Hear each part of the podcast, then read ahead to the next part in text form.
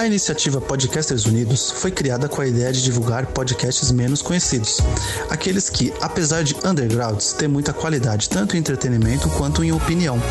Por aqui você tem a chance de conhecer novas vozes que movimentam essa rede. Então entre lá no nosso Instagram, o arroba Podcasters Unidos, é só escolher e dar o play. Shut up and sit down.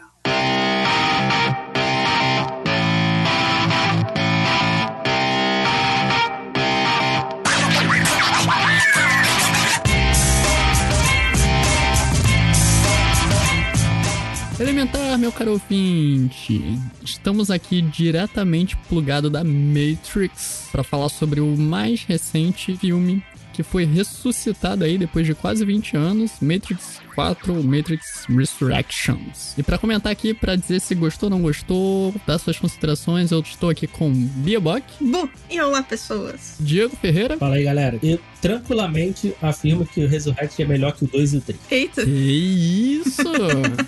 que isso? Tudo bem. O sobrinho do Paulo Freire, Diogo Freire. Caralho. Eu concordo em gênero, número e grau com o Diego. E fechando aqui o nosso elenco de hoje, Sidão. Boa noite, pessoas. Ser melhor que o 2 e o 3 não faz ele um filme bom ainda, né? É verdade. Eu concordo com isso.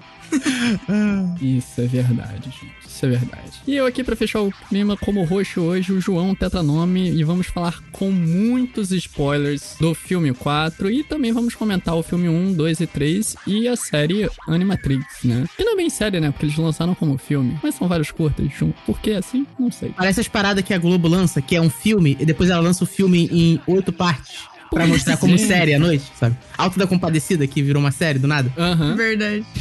Sentido nenhum. Mas vamos lá. Depois da vinheta. Roda a vinheta, editor. Finalmente. ah, eu não sabia se fazia referência, mas é muito difícil resistir. O quê? Morpheus primeiro. A revelação na janela, raios, trovões, todo o teatro. Finalmente. Anos depois, cá estou eu. Saindo de uma cabine de banheiro. Tragédia ou farsa?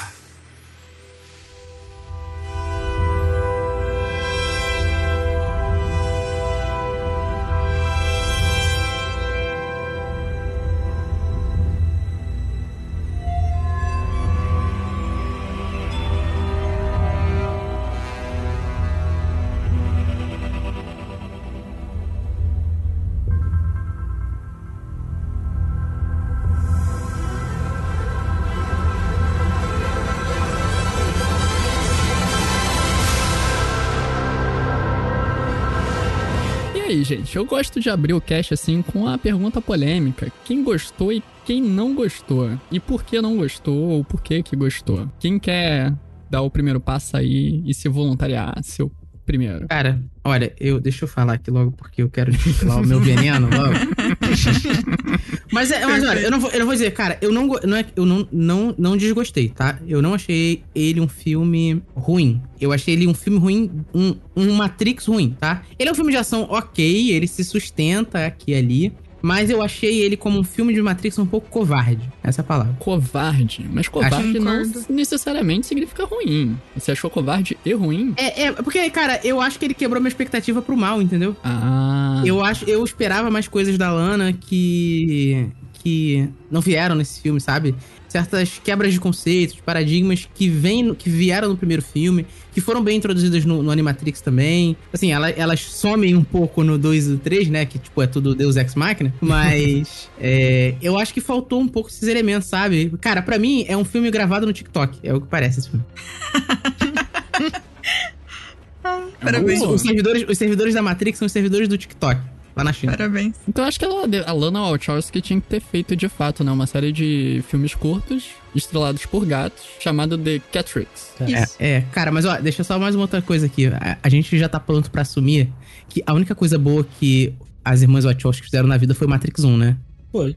Está de acordo, né? Ah, Que não, eles não- cara, Sem não, sente. não, não, Ó, não, a você me- sente é ruim. Você sente A, ruim. a melhor, a Como? melhor obra deles é Matrix 1, de longe. Não, Não, isso a é, isso melhor- é A, melhor, a melhor não, é a única boa. Não, não, não, assim? eu discordo. Não, eu não. discordo. Ó, Discordo muito. Sen- Sense8 na primeira temporada é boa, depois ela, assim, as, as irmãs Wachowski têm um problema de se perder nas narrativas. Sim. Por exemplo, Matrix 1, pra mim, é um dos melhores filmes do século XX. Tranquilamente. Ele tem que entrar. Se Ah, ele tá no top quiser 5 aí, pra mim, é fácil. tem que entrar porque, assim, não só a qualidade do. é, porque ele é um filme que mudou muita coisa no. trouxe muita coisa pro, pro cinema, de tecnologia, de estética. Matrix foi, foi copiada exaustivamente pelo, pela primeira dé- pela tranquilamente pela primeira década de 2000 inteira. Então, de filmagem, então ele revolucionou o cinema, ele revolucionou também videogame, é, lance de, é, de ser um produto multimídia. Então, o primeiro, de fato, é muito bom. Eu considero um dos clássicos do cinema. Cara, eu acho, inclusive, que o primeiro ser tão bom virou um problema depois pra elas, porque elas precisaram esconder certos conceitos que existem no primeiro filme, do segundo e terceiro, porque depois que o primeiro saiu, tantos outros filmes começaram a, a, a copiar o que estavam fazendo, que quando chegou a, a vez do segundo e terceiro filme, esses conceitos estavam gastos, sabe? Já estavam exaustivos. A, algumas- aquela girada de câmera, o ponto de bala, esse tipo de coisa não tem no 2 e no 3, porque todo mundo resolveu usar no- em todos os filmes possíveis, entendeu? Ficou Sim. chato. Eu, eu, eu acho que o, pro- e o problema do Matrix, pra mim, né, eu já, eu já comentei isso em alguns podcasts. O problema do Matrix 1, e- o 2 e o 3, nesse, nesse nem tanto, porque ele, ele meio que no Resurrect ele satiriza os, os outros, é justamente o primeiro. Porque o primeiro é uma história fechada. Não, não, não tinha como fazer a continuação daquela história. No 2, eu acho que eles trazem alguns conceitos interessantes e tal, algumas coisinhas assim. E no 3, eles não, ela não consegue fechar. Fica ruim, deixa as pontas soltas que ela mesmo criou, eles criaram, eles não fecharam. E por isso que eu acho o 2 e o 3 ruins. Eles são ruins por causa do primeiro filme, porque é uma história fechada. A história acabou ali. Foi tipo. É tipo o Goku na. Na saga de. Na, na saga Freeza. Ele virou a criatura mais forte do universo, tinha que ter acabado ali. Cara, mas é, mas é aquilo, né? Existe, a existe a pressão dos produtores pra que as coisas continuem acontecendo, né, cara? Matrix Não, sim. fez um sim. sucesso enorme, fez muita grana. Os caras não Sim. deixam morrer assim, Sim. fácil. Não, o que pesa é que rolou muita teoria na. Eu lembro da época de fó- fóruns ainda, né? Aquelas coisas que as pessoas antigas usavam, que elas tinham pensado esse filme como uma trilogia. Matrix como trilogia, não como, como Star Wars. Não pensaram, claramente. Se tu pegar o primeiro e analisar sobre. Não pensaram como trilogia Cara, mesmo. eu é discordo, eu Eu discordo. discordo também. Tipo, é muito fechado, de fato, o primeiro, mas. Tipo assim, fechado no sentido que ele funciona muito bem sozinho. Ele nunca precisava ter, ter sequências. Mas o Uhum. universo é, é muito vasto pra você poder fazer coisa, pô. Tem, muita, tem muito conceito. Não, então o problema conce- é só que as pessoas não gostaram. Não tem nem desmerecendo, não. Mas é tipo, a gente não gostou, tem problemas, mas não é por causa de não tinha que ter tido sequência ou alguma coisa assim. Não, é que elas não souberam fazer. E, assim, pela própria, pela própria história do.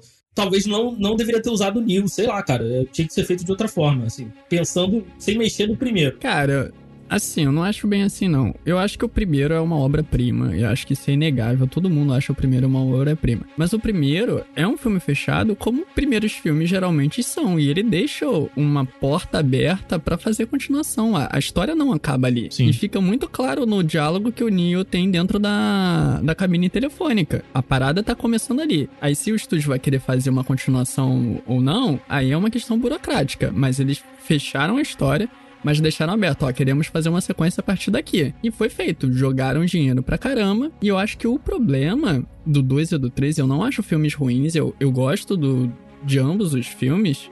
Apesar deles claramente serem abaixo do primeiro, é que faltou polimento. Eu acho que faltou polimento no roteiro, porque o primeiro, o roteiro é muito redondinho. Todas as, as os easter eggs, assim, as referências à cultura pop. Você vê que nada tá jogado ali, tá tudo muito bem construído, tá assim, muito harmônico. No 2 e no 3, não. Eu acho que se elas tivessem pelo menos mais um ano pra cada filme, e elas fizeram os dois mais ou menos juntos, né? Elas não tiveram muito tempo pra trabalhar isso. Então acho que foi só questão disso. Mas a, a história do 2, ela é muito bem, bem interessante, cara. Ela conversa muito com a Animatrix e elas foca muito no que é a, a Matrix como um ambiente de. a- aquela prisão de mente, né? Fala da- das versões, fala de tudo. É toda focada em como a, a Matrix evoluiu. Enquanto que o 3 é todo focado em fora da Matrix, né? Como sobrevive a, aquele mundo. Porque no final do 2 o Neo escolhe a extinção da humanidade, segundo o arquiteto, né? Só que por ele ter toda sua desenvoltura e ser, ter o poder do protagonismo, ele consegue libertar todo mundo. Mas a história do 3 é, é, é um filme de catástrofe. É como eles conseguem sobreviver ao, ao fim da raça humana. Então, aí, aí que. ah, cara, aí é um, é um ponto pra mim, né? ah, pô, o 4 é melhor que o 2 e o 3. É, eu acho que depende do que, que- da, do que, que você tá olhando, tá? É, eu acho que, como filme, né? Ele é um filme que hoje ele tem mais recursos. Ele tem mais orçamento do que o 2 e o 3 tiveram. Ele tem mais recursos tecnológicos. A gente tá falando de 20 anos depois, né? Tem mais recursos tecnológicos pra entregar é, algumas coisas. Mas eu acho que, como contribuição para o lore da franquia, para o universo de Matrix, o 2 e o 3 faz muito mais do que o 4. Tá? É, o Isso, 4 com ele é, um, ele é um filme que ele não constrói nada no universo. Ele é só um, ele é um, ele pode ser considerado um, um storyline de um de um de um, do, um, do- um escolhido novo, por exemplo. Podia não ser o Neil. Podia ser um outro escolhido, né? Que é o que parece é a Trinity nesse filme, né? Ela é a sétima escolhida. É, dentro desse mesmo universo. Então, o universo tá dado. Então, é por isso que eu tenho um pouco de dificuldade com esse filme, porque eu acho que ele é, ele poderia aprofundar mais coisas do universo que a gente ainda quer saber depois de 20 anos.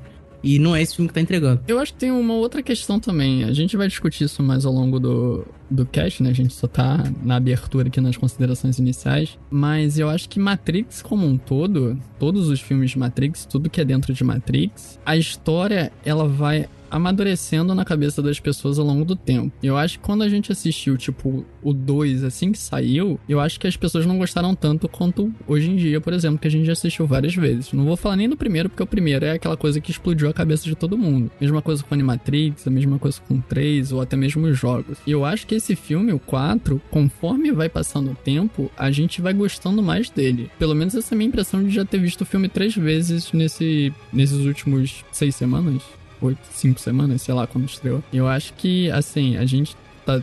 Tá certo que a gente tá gravando meio recente, né? Pra pegar o hype do filme. Mas eu acredito que a gente vai gostar mais dele com o tempo, ou pelo menos tolerar a- os problemas dele, como eu vejo com outras obras também, como, por exemplo, a trilogia prequela do Star Wars. No, no início todo mundo reclamava, e com o tempo as pessoas passaram a gostar, ou por saudosismo, ou por, por ter digerido melhor o filme ao longo do tempo. Eu acho que isso vai acontecer com o 4 também.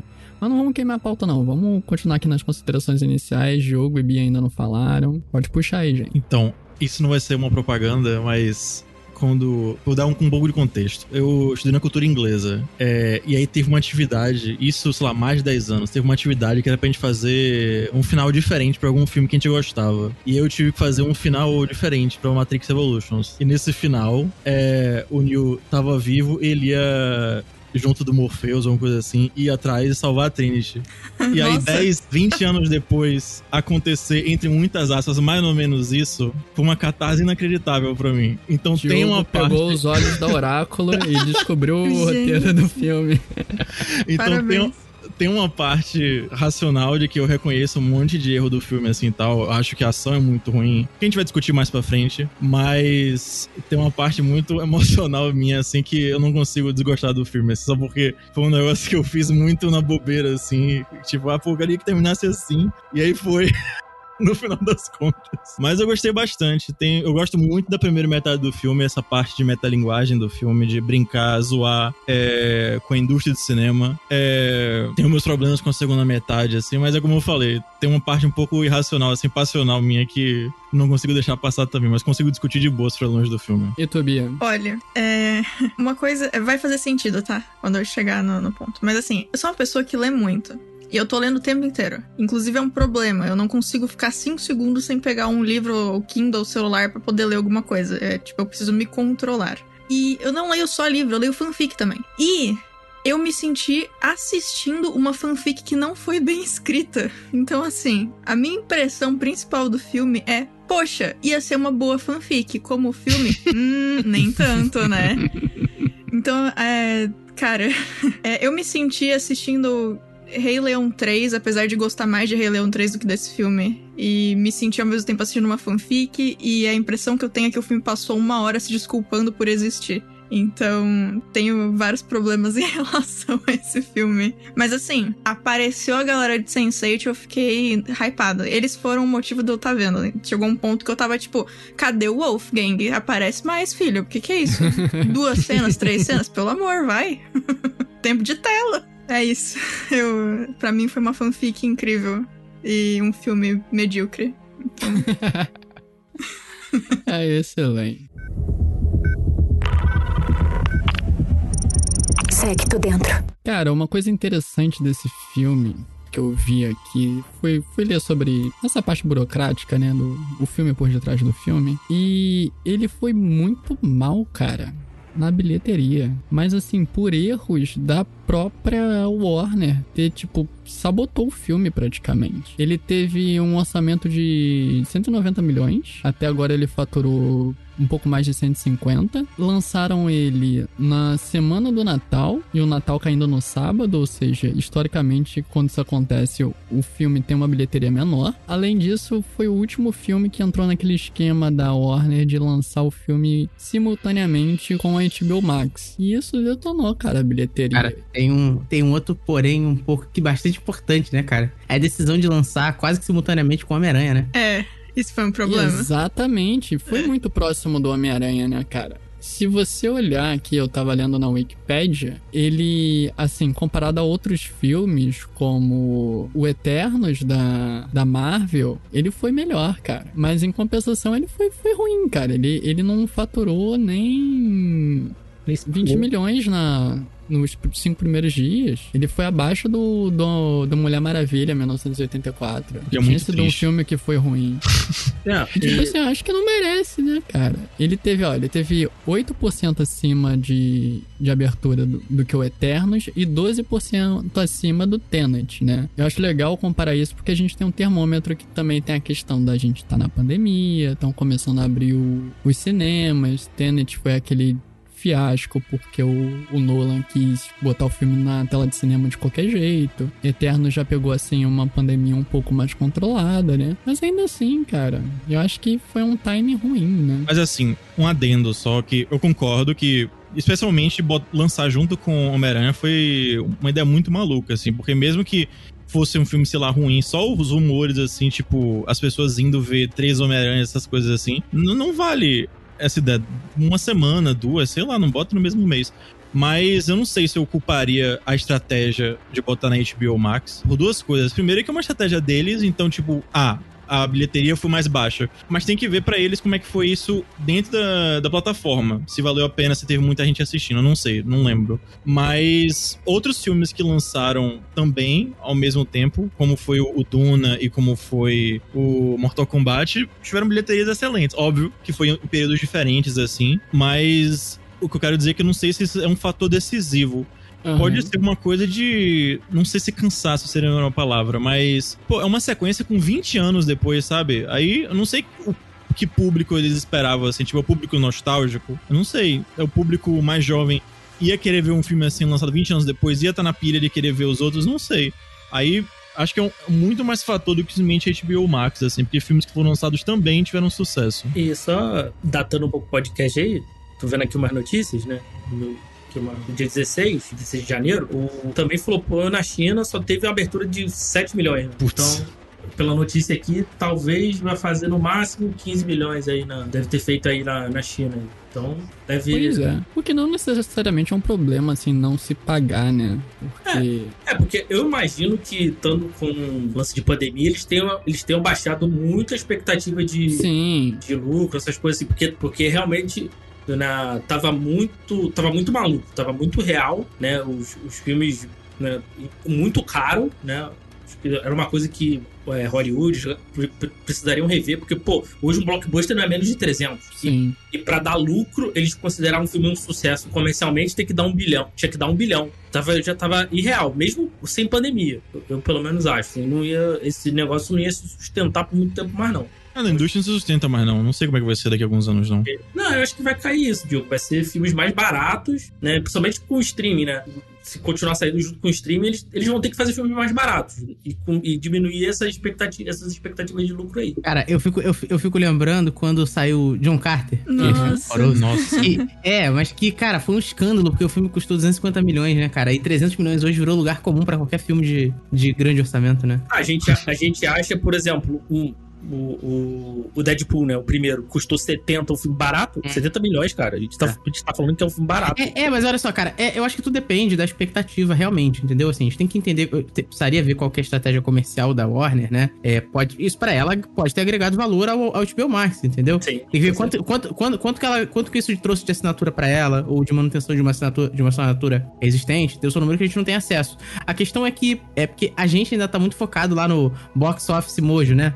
Então a gente, daqui a 20 anos que a gente for fazer um retrô sobre o Matrix 4, a gente vai olhar, caralho, foi uma merda no cinema, foi um fracasso. É porque a gente não tem acesso. É, é, o, o streaming, né, cara? Essas estratégias de lançamento simultâneo no streaming nublaram um pouco a coisa do que que é sucesso comercial ou não, né? Quem precisa dizer isso é o estúdio. Uhum. Aham. Mas assim, sobre a expectativa da Warner Bros., eles estavam com projeção que a abertura do primeiro final de semana seria de 40 milhões e teve menos de 11. Caralho. Então, assim, foi abaixo mesmo. E essa parada deles lançarem em simultâneo, quando eles anunciaram, acho que isso foi no final de 2020, que eles iam fazer isso com todas as estreias, não tinha, assim, um- uma data limite. Olha, a gente vai fazer só até dezembro de 2021. Tinha. Eu acho que eles. tinha. Tinha? Teve, teve briga com o Villeneuve, com, com outro diretor agora que eu não lembro. E aí durou o quê? Umas duas, três semanas essa briga. E aí no final do ano eles falaram que ia ser só durante 2021. É, mas é aquela coisa assim, se fosse muito bom pra eles, eles teriam feito alguma coisa pra continuar, né? Uhum. Pelo menos com mais alguns filmes. Eles falaram que não vão e fecharam um acordo lá com a com as, as maiores redes, né, do de cinema dos Estados Unidos, que é a AMC, não lembro qual é o nome da outra, de fazer aquele esquema de 45 dias depois, que é o que acontece aqui no Brasil, né? A gente recebe o filme 45 dias depois da estreia no cinema. Uhum. Vamos ver se eles vão continuar fazendo isso, né, cara? E aquela coisa, só pra, pra reforçar assim pro, pro público. Eu não acho problema nenhum o filme ir mal pra caramba. Isso não significa que o filme é ruim. Não. Acho que o maior Uhum. exemplo disso é o Blade Runner, né, cara? Que ele foi um. Foi muito massacrado e virou um mega filme cult. Ah, Quem o- sabe daqui a 15 anos o Matrix Resurrections vai ser um filme aclamado, assim, no nicho. A gente não sabe. Ó, e não só o Blade Runner, como a- o, seu- o- próprio 2049, tá? Sim. É. Exatamente. Foi também outro foi- filme que foi mal. E, cara, um puta filme. E teve, teve suas críticas e, e também foi mal de bilheteria. Mas é um filmaço. E Matrix tem outra vantagem, cara, que, assim, a maioria não tem. Matrix é um universo muito rico, tem um lore muito extenso. E ele foi, desde o início, feito pra ser metalinguagem, né? Ele. Não, metalinguagem não, errei a expressão. Pra ser transmídia. Transmídias. Porque Sim. ele foi lançado em anime, ele foi lançado em, em jogo e tudo se conectava. Antes de ter esse universo compartilhado aí de, de super-herói, Matrix já tava fazendo isso, cara. Com o próprio universo que ele mesmo criou. Inclusive dizer aqui, ó, que Enter the, Ma- Enter the Matrix é um jogaço é, mal compreendido. Eu Exatamente. sugeriria você voltar a jogar ele hoje em dia, que não é não. É Ah, ele simples. só, ele só, Ah, é só um jogo de- datado. É um jogo de ele- 20 anos atrás, cara, mas o que ele entrega em, 20 em 2002, 2003, cara, porra, Ele é, é um jogaço. ele é Nossa. Dá pra jogar pelo YouTube, gente. É Só verdade. assiste o, o jogo. Mas pegar Ah, a história. inclusive tem muito podcast aí de jogo que faz isso. Queria dizer isso aí. O Path of New é ruim, o Enter the Matrix é bom. Justo. Acabei de perceber que eu nunca mais joguei, e principalmente eu não joguei nenhum dos jogos de Matrix depois de ter virado game designer. Eu posso ter uma visão completamente diferente agora. Eu vou pegar algum pra jogar. Por favor. Vai ser interessante. Não, ao, ao ponto de, disso aí do lance da transmídia, né? Que eu acho que né, a morte do Morpheus, né, foi. foi Aconteceu, foi, dada no- foi em no, jogo. No Matrix Online, né? Verdade. Que ninguém Isso. jogou. É isso. Pois é.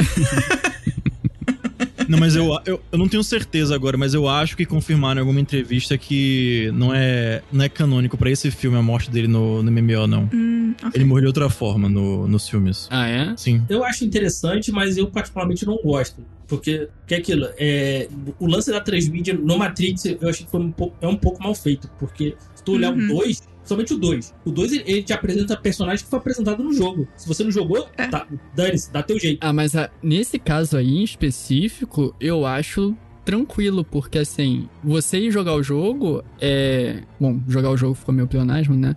Mas você ir lá pro jogo, você tá, tipo, sabendo mais do, do personagem, assim, Ah. como extra. E não, Ah, tipo, não essencial. acho, eu não acho, não, cara. Eu acho que a Niobe e o, e o Ghost, que são os personagens principais do The Matrix, no 2, no, no, no dois, eu- não, é, não é. eles estão ali e falam, cara, fiquei, cara, quem são os personagens, tá ligado? Cara, eu dou, eu dou o meu exemplo. Eu nunca joguei nenhum dos jogos do Matrix. Eu sei que existiram, mas eu nunca joguei, porque eu não tinha como jogar na época os jogos. E, tipo, pra mim não foi um problema a, a Niobe e outros personagens aparecer ali. Pra mim, ó, são outros capitães, tem mais gente na Matrix. Eu tô sendo apresentado agora essa estrutura de Zion, que tem. Não é só a Nabucodonosor, né? Existem outras e aquilo foi o suficiente pra mim. Outro exemplo também é o menino que o, o Neo ele salva no, no Animatrix. E ele aparece no filme, você entende que ele é uma pessoa que ele salvou. E é isso aí, e, e idolatra ele, mas você vendo o contexto do Animatrix, você entende muito mais. Mas Uhum. ele tá lá e funciona perfeitamente. Não, e também nunca acho que. Nunca achei que a Niobe não funcionou assim e tal. É um universo gigante, ela é uma líder, ex do cara, é poderosa pra caralho, é isso aí. Mas não. É, Se você, não, se você não jogou, ela só parece um pouco menos interessante, entendeu? Sim. É. Ela é muito mais interessante se você tem um contexto que o jogo. Sim, sim. É, esse- todos esses personagens, né? Eles são mais interessantes nos contextos que as outras mídias trouxeram pra eles. né? Eu É- acho- É, bem essa ideia. Eu acho interessante, eu gosto bastante quando fazem projeto transmídia, eu acho sempre bem legal.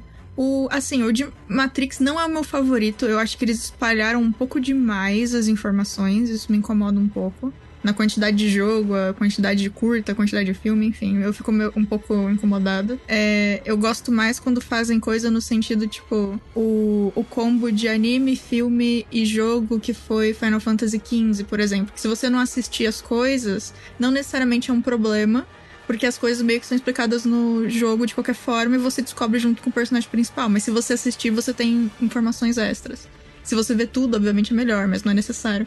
Ou tipo, como fizeram em Lost na época, que era um bagulho que se você precisasse de mais informação, você pesquisava, mas quem não, quem não fez os jogos, quem não participou das, dos sites, etc., também não perdeu tanta coisa. Eu prefiro. Eu gosto de transmídia, mas eu acho que é um pouco chato você tirar impacto de, de personagem é, espalhando tanto assim e de repente uma coisa não sendo canônica no meio, que nem o caso do Morpheus. Eu fico um pouco incomodada. Eu sinto que é muito. Ah, é um, é um lugar tão grande, a gente precisa fazer muito disso, então a gente vai fazer sem pensar direito, sabe? Uhum. Meio que expandindo é, organicamente, mas sem ter um- uma base melhor, sabe? Não sei, me incomoda um pouco. É, esse é o problema, né? Quando não há um planejamento muito restrito, né? As coisas saem do controle. Foi o que aconteceu com Star Wars. Exatamente, exatamente. Obrigada, isso. E só voltando na tua fala lá no- na abertura, que tu, Aham. Ai, que tristeza. Foi o que aconteceu com o Sense8, né? Chorando. é, esse foi o problema, do- esse foi o problema, porque eu pensei, pô, elas precisam de tempo para desenvolver, talvez os filmes não funcionam, pô, numa série. Aí veio o Sense8. Então, eu não sei se elas sabem contar uma história tão bem assim, não. Eu acho que elas têm muitas ideias, cara, e querem colocar todas em prática. E as coisas começam a ficar- muito caóticas, que é o que aconteceu com o Sense8. Exato. Tem muito conceito, muito conceito, cara, que não dá tempo de desenvolver tudo isso, entendeu? Então fica, parece tudo muito perdido, entendeu? Aí assim, chega um momento que ela. Que aí foi, o- foi o que aconteceu. O Matrix 1, ele introduz conceito pra cacete, coisa pra cacete. Que não dá. Que, ou, ou assim, ou o estúdio não deu grana pra elas fazerem, ou não deu tempo, eu não sei. O 2 e o 3 não desenvolvem vários desses conceitos. Eles focam numa parte específica desse, desse universo e vão pra terminar de contar aquela história do, do escolhido. Não importa todo o resto de, de coisa que a gente apresentou. E a gente ficou 20 anos sem resposta. E parece que a gente vai continuar porque o 4 também não explicou nada. É aquela coisa assim, o, o primeiro, ele te, te introduz ali. Você tá pelos olhos do, do Thomas Anderson, nem do Neil, né? Você tá aprendendo aquele universo. O primeiro é um filme muito explicativo. E, e se eu não me engano, elas trabalharam, a Lana e a Lily, por uns 10 anos no roteiro, cara. Então elas ficaram muito tempo, sabe, fazendo aquele carinho no roteiro, fazendo aquela adulação tirando aquela linhazinha que tá meio de esboço, fazendo aquele desenho perfeitinho, né? Aquela pintura que você leva aquele esmero, a pincelada. E a gente já viu essa história várias vezes, né? Que, tipo, com True Detective foi igualzinho. O cara Aham. teve cinco anos pra polir o roteiro da primeira temporada. É maravilhosa, é incrível. E aí vem a segunda, o cara teve o quê? Seis meses, nove meses pra fazer. Uma merda. É, o que acontece? A pessoa tem. Elas têm boas ideias. Eu acho que assim, todos os. Os filmes delas, não vou dizer que são todos bons, porque não são, mas eles têm argumentos bons. Caraca. Só que a execução que é um problema, cara. Caraca, me, me, me dá um- qual o argumento bom de Então, mas olha só, cara. Talvez, então, mas olha só, talvez elas sejam boas roteiristas, mas péssimas diretoras. Talvez elas precisem escrever roteiro e entregar pra alguém botar isso no cinema, entendeu? Não, mas eu acho que a questão é justamente o polimento do roteiro. Eu acho que elas precisavam ter mais tempo. Se elas tivessem, tipo, cinco anos entre o, o Matrix 1 e o Matrix 2, e depois mais uns cinco Cara, anos entre o mas 2 e o aí é- 3. É, então, mas aí elas têm que dizer, ó, cara, meus, meu, meu fil- meus filmes não são pro, pro, pro círculo comercial. Porque não Ah, existe, mas é- cara, trilogia que sai um filme a cada cinco anos. Ô, Mas, Sidão, João, João, Hoje em dia até dá pra fazer alguma coisa nesse sentido. Há 20 anos atrás isso era impensável. O tanto que elas, elas fizeram o filme 2 e 3 juntos pra poderem economizar roteiro e poderem investir mais no. Tipo, otimizar a grana que elas tinham, né? sabe o que elas precisam? Se, se sair mais coisa desse universo de Matrix, uma série, sei lá, qualquer Hum. coisa assim, se eles quisessem fazer coisas nesse universo, sabe o que eles precisam? É, é- precisam de um Dave Filoni, cara. Precisa do Navy Filoni, cara. Precisa de um cara que seja tão nerdão dentro daquela mitologia que ele sabe fazer a continuidade das paradas sem cagar. Falta Será o Dave porque o Filoni. próprio filme caga nessas pessoas. Entendeu? Então é isso que, é isso que falta, né? Nelas. Mas, assim. ó, mas, ó, cara, eu tô pra te dizer que o fracasso desse filme aí, ele vai segurar iniciativas nessa franquia durante um bom tempo agora, cara. Não, eu acho, Eu acho, não acho que eu vão botar grana tão cedo pra fazer outra coisa, não. Cara, eu, Cara, fi- eu fiquei Eu acho que já estão colocando. Porque assim, a HBO Max tá fazendo isso com todos esses grandes filmes. Eles lançam e já tem uma série engatilhada derivada. Aconte tá acontecendo isso com Duna, aconteceu com o Esquadrão Suicida. Você acha que Matrix, que teve o Animatrix há 20 anos atrás, eles não vão fazer nada nesse sentido agora? Mesmo que eles não façam uma continuação Matrix 5, eu tenho certeza que eles estão planejando estar em produção alguma série. É, mas eu, eu espero que se tiver coisas aí que coloque na mão de alguém que saiba fazer, assim, porque elas não sabem, cara. E assim, e eu fiquei impressionado de darem na mão da, da, da Lana, do, das Wachowski pra fazer de novo, porque qual foi o filme que elas acertaram aí depois do meu primeiro Matrix? Nenhum, cara. Foi fracasso atrás de fracasso, cara. Ah, tirando cara, tirando eu a não acho- Matrix, tá? Em questão financeira. Mas, Uhum. Olha, pera, Speed Racer foi fracasso. Não, Destino- Speed Racer é ruim. O, O Cloud Atlas, Cloud Atlas, monstro. Cloud Atlas, Destino ele é um filme difícil. Eu não acho ele um filme ru- necessariamente ruim, mas ele é um filme com, com problemas e... Assim, o, o O Speed Racer Júpiter Ascend, não, ele é, ele é ruim mesmo. É um Speed- filme que é ruim mesmo. O Speed Racer nem é um filme tão ruim. Ele só, ele só é problema porque é fotossensível. Não, isso é. ok, justo. Porque assim, o- as- mais ou menos as coisas. Não sei se vocês conhecem o Speed Racer, o desenho, não sei se vocês Sim. curtiam, se vocês consumiam. A maioria das coisas tá lá, mas o problema é que ele é muito. Nossa, cara, eu, eu passo mal assistindo, literalmente. Uhum. Mas, mas assim, as coisas do desenho tá lá. Mas, mas foi fracasso. Todos eles foram fracassos. Assim, me impressiona derem, ter dado chance ainda pra ela fazer alguma coisa. O próprio Sense8 começou bem, mas declinou muito. A série foi justamente cancelada. Eu fiquei, eu fiquei puto, fiquei, porque eu gostava daqueles personagens, gostava, gostava, mas pô, elas enrolaram muito na segunda temporada. Tu vi que coisa não ia pra lugar nenhum. Pô, por exemplo, aquele lance, eles, os personagens vieram pro Brasil, cara, mas não movia a trama de jeito nenhum. Pra trama, assim, tá ligado? É, isso ah, isso realmente. não. O, o filme foi até legalzinho. Depois que eles fizeram foi o pra poder pra, fechar, né? pra poder fechar a série, foi até legalzinho. Mas aí é- Assim. é outro problema também, né, cara? A gente não sabe se tivesse uma terceira temporada, se elas iam fazer uma coisa melhor. Uhum. Até porque elas fizeram um filme depois e, e foi bem melhor do que a segunda temporada. Foi mesmo. Assim, Então, ela é- assim, a ela é- Netflix também tem esse histórico, né? De tipo, ela acha que a parada não vai pra frente, cancela logo, não quer nem saber. Mesmo tendo um fandão grande, o filme só aconteceu porque teve muita repercussão de público, cara. O é- pessoal é fez aquilo, muita é. pressão. Sim, eu até né,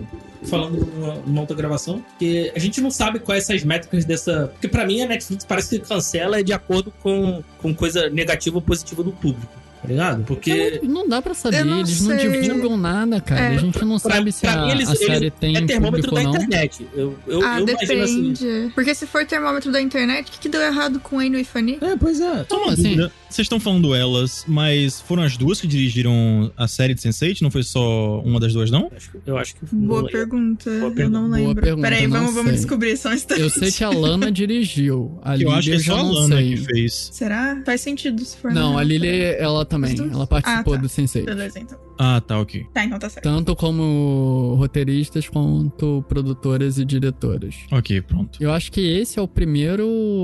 O primeiro filme ou série ou qualquer coisa que a Lily não tá junto, tá só Ah. a Lana. Mas que, é que eu acho que isso é uma coisa importante de se apontar também. E eu acho que isso toca um pouco no que a Bia falou de parecer fanfic. Uhum. Que um dos motivos da, da Lana ter topado fazer esse filme, que ela não queria por durante muito tempo. E aí os pais morreram e ela pra lidar com o luto, voltou pra esses dois personagens. Então, tem um motivo muito forte do que o filme parece uma fanficona. Eu não discordo disso, parece realmente uma fanfic. É só que é uma fanfic que eu também fiz há 10 anos atrás, então pra mim funciona. Nossa. Mas, total. É muito bom você falar. E a hora que você disse, eu lembrei que em Parks and Recreation tem uma cena que um personagem fala como que vai ser o novo filme de Star Wars e ele acertou um monte de coisa que Caraca, fizeram de sim. fato. Sim. E... Inclusive, Parks é muito bom. Enfim. Segue, tô dentro. E vamos então, cara, já que a gente tá falando tanto do filme e já tem meia hora de cast e a gente não falou do filme propriamente dito, vamos, vamos entrar nessa Matrix nova, essa Matrix ressuscitada, essa Matrix aí do Facebook, né, o metaverso. Nossa. E vamos começar, cara. E começa o filme, assim, já com a gente revendo cenas que a gente conhece, né? O filme todo ele brinca, principalmente no início, com o que a gente conhece de Matrix e a gente vendo por, por outro ângulo, né? Nesse a gente começa acompanhando a personagem da Jessica Henwick, que faz a Bugs. Bugs de, de, de perna longa, né? Não só de, de bug de bug de computador. Tanto que ela tem até a tatuagenzinha no coelho, né? E ela tá vendo uma cena ali que a gente já conhece, né? Que é uma mulher de preto, toda roupa de couro, bem anos 2000. Mas tá tudo diferente ali. Não é a mesma atriz, as pessoas estão diferentes, a gente vê que tem alguma coisa diferente. E aí você vê no filme, sem saber de nada, você fala: Eita porra, o que que tá acontecendo? Estão regravando o filme? É um, é um reboot? É um remake? O que que tá acontecendo? E aí a gente já descobre, tipo, em meia hora de filme, ou 10 minutos de filme, e a gente descobre que aquilo é uma simulação dentro da simulação, né? Eles falam que é um, um modal. Eu não, não entendo nada disso. Eu não sei se é um conceito que existe mesmo dentro do, da programação de jogos. Mas é o que eu entendi é um sandbox que tá ali dentro da Matrix e tá rodando uma simulação de um, com código antigo, como ela fala, né? De uma coisa que a gente já conhece e, e fica meio sem entender o que que tá acontecendo. E a gente descobre que, na verdade, ali era pra evoluir um programa. E não era um qualquer programa, né? Era um programa que era o Agente Smith que também é o Morpheus. E aí a gente tem o primeiro momento WTF do filme, que é dar a pílula vermelha para um programa. Ou seja, nesse universo aí não é só pessoas que são libertas, programas também são. E começa a desenrolar daí, né? A gente descobre que não só os programas, como também as máquinas se, se rebelaram contra as próprias máquinas. E a gente vê que a opressão é uma coisa estrutural como um todo e todos os povos oprimidos devem se unir rumo ao internacional. E ao, ao ponto das próprias máquinas entrar em guerra entre si, né? Exato, cara. Isso é um, é um conceito muito interessante que a gente vai vendo que a estrutura do, do mundo, digamos, offline mudou muito, né? Porque não é mais uma luta entre humanos e máquinas. A gente vê que tem muito mais camadas nessa história aí. A gente vê que tem máquinas que são contra o que as máquinas faziam com os humanos e se rebelaram quando teve a guerra entre as máquinas. A gente vê programas sendo tratados como, de fato, como consciências, né? Seres sencientes. Sencientes. Eu tô me embolando na palavra, gente, mas vocês entenderam o que eu quis dizer, né? Sense8. Sense8, é. É, sim. Isso, exato. Senciente. Essa é a palavra. É, é difícil. E tem Sense8, elas gostam de brincar com essas palavras, né? E a gente vê que a parada vai se desenrolando. E, e eu acho que é um dos pontos, assim, de filosofia do filme muito interessante que dá boas discussões. Significa que foi bem trabalhado no filme? Não significa. Mas é uma coisa que dá pra gente discutir, assim, por horas a fio. É, por, é isso que eu digo que esse filme foi um pouco covarde, entendeu? Porque assim, esse primeiro, esse primeiro terço, dá pra dizer, do filme, é. Sei lá, essa primeira meia hora do filme, ela apresenta alguns conceitos bem interessantes, né? Sobre a volta da Matrix, como. É, ele meio que atualiza a Matrix para novas tecnologias, né? Que não existiam 20 anos atrás, né? É, redes sociais e tudo. Uhum. E eu acho que eles vão abandonando essas coisas, deixam de ser importantes ao longo do filme, entendeu? Ele começa a focar numa. Assim, claro, Matrix sempre foi, sempre foi também, em parte, a história de amor entre o, o, o Neo e a Trinity, né? Não- sempre, sempre foi uma relação muito importante pro, pra tudo que acontece no filme, um motivador dos filmes, inclusive. Mas eu acho que ela foca muito nisso e em cenas de ação muitas vezes desnecessárias ou mal feitas e abandona esses conceitos ao longo do filme, entendeu? Eles não Uhum. desenvolvem esse tipo de coisa. Concordo. Ah, não, total. Não, e assim, é, normalmente quando eu sei que eu vou gravar um podcast depois, eu vou escrevendo enquanto eu assisto o filme, a série, enfim. No caso de Matrix, eu falei, pô, é Matrix, né? Eu vou gravar áudio porque eu não tiro o olho da tela. E nessas horas do começo que a gente fica revendo cena, foi muito tipo, isso é Rei Leão. É só Rei Leão 3. É isso. A gente tá vendo o mesmo filme do outro ponto de vista. Rei Leão 3. Por que, que vocês fizeram Rei Leão 3? Nada contra Rei Leão 3, é maravilhoso, mas enfim. E, e a impressão que eu tive é que todo esse começo de filme, como eu já tinha falado, é o filme se desculpando por existir, uma checklist infinita, um monte de brincadeirinha de vamos tacar metalinguagem porque a gente pode, e eu não achei que funciona, desculpa. Eu gosto de metalinguagem, mas não, não me pegou nesse filme. E, e no meu headcanon, aquela cena que o, o Neil tá conversando, quer dizer, na verdade o Tom, né, tá conversando sobre, ah, a gente vai fazer o próximo jogo, não sei o que. Pra mim, no meu headcanon, aquela é a cena real, só que mudaram, depois eles gravaram, fizeram a dublagem mudaram filme pra jogo. E ele tá chocado porque ele tá, como assim a gente vai ter que fazer mais um filme, gente? Já fechou, não precisa. pra mim foi isso. Eles pegaram a cena. Sim, sim. Eu gostei muito Mas que foi eles... muito isso, cara. Gostei muito que ele Nossa. cita a Warner lá, né? A Warner. Bros. decidiu fazer uma Não. sequência da trilogia. Cara, é assim, e- ali eles falam a verdade, né? Assim, a Lana É verdade, cara, olha é, só, eu, eu vim fazer, porque se eu não fizesse, eles iam fazer sem mim. É isso. E assim, a, a Lily nem, nem apareceu, porque ela, ah, foda-se, quer fazer, faz. E eu, eu, eu vou te falar, toda essa parte aí do, dessa brincadeira, por exemplo, eu, eu gostei pra caramba, tá? Eu gostei muito desse lance dessa metalinguagem. E, adiantando um pouquinho, eu, eu veria tranquilamente uma hora deles conversando, que é o Neil conversando com a Trinity no, no café, cara. Queria, queria Ah, só ver isso. justo. Queria sobre toda essa parte, assim, eu gostei muito. Eu achei brega Eu- demais, demais. É demais. brega mesmo. Eu acho assim, se eles É brega, mas é tivessem- bom. Ah, É bom. depende. eu acho assim, é... Acho que a coisa que mais me incomodou como um todo é porque, tipo, esse conceito é bem bacana. Eu- é legal, é bacana o cara tá preso. Tá bom que é de novo, né? Mesma coisa, só que de uma outra forma, mas enfim. Só que aí, a impressão que dá é que, tipo, eles pegaram, que nem já foi falado, eles pegaram vários conceitos muito loucos, não usaram nenhum deles. E, assim, a impressão que eu tive é que, mano, legal, libertaram o cara. Ok, a gente tem o Neil agora. Aí o que, que ele vai fazer? Ele vai libertar a Trinity. É tudo. É, é- faz sentido os personagens serem interessantes, eles são legais, a gente quer eles de volta.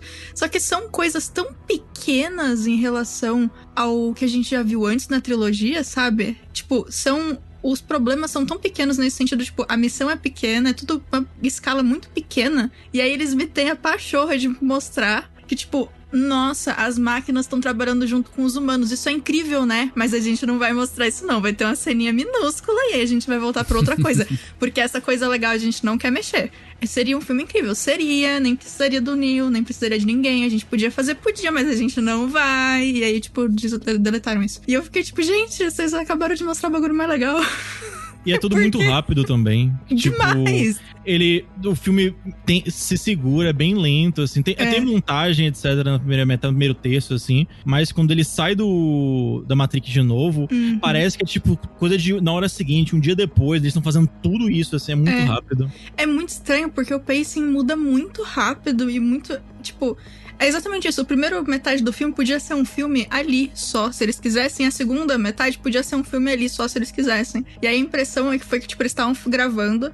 Aí alguém falou, tipo, não, porque a gente tem mais três horas de filme, né? Aí o continuista olhou, gente, a gente tem mais uma hora de filme. Como assim mais uma hora? Grava correndo, vai, vai, vai, vai. e o resto do filme foi, tipo, muito rápido, sabe? Por Cara, conta o- disso.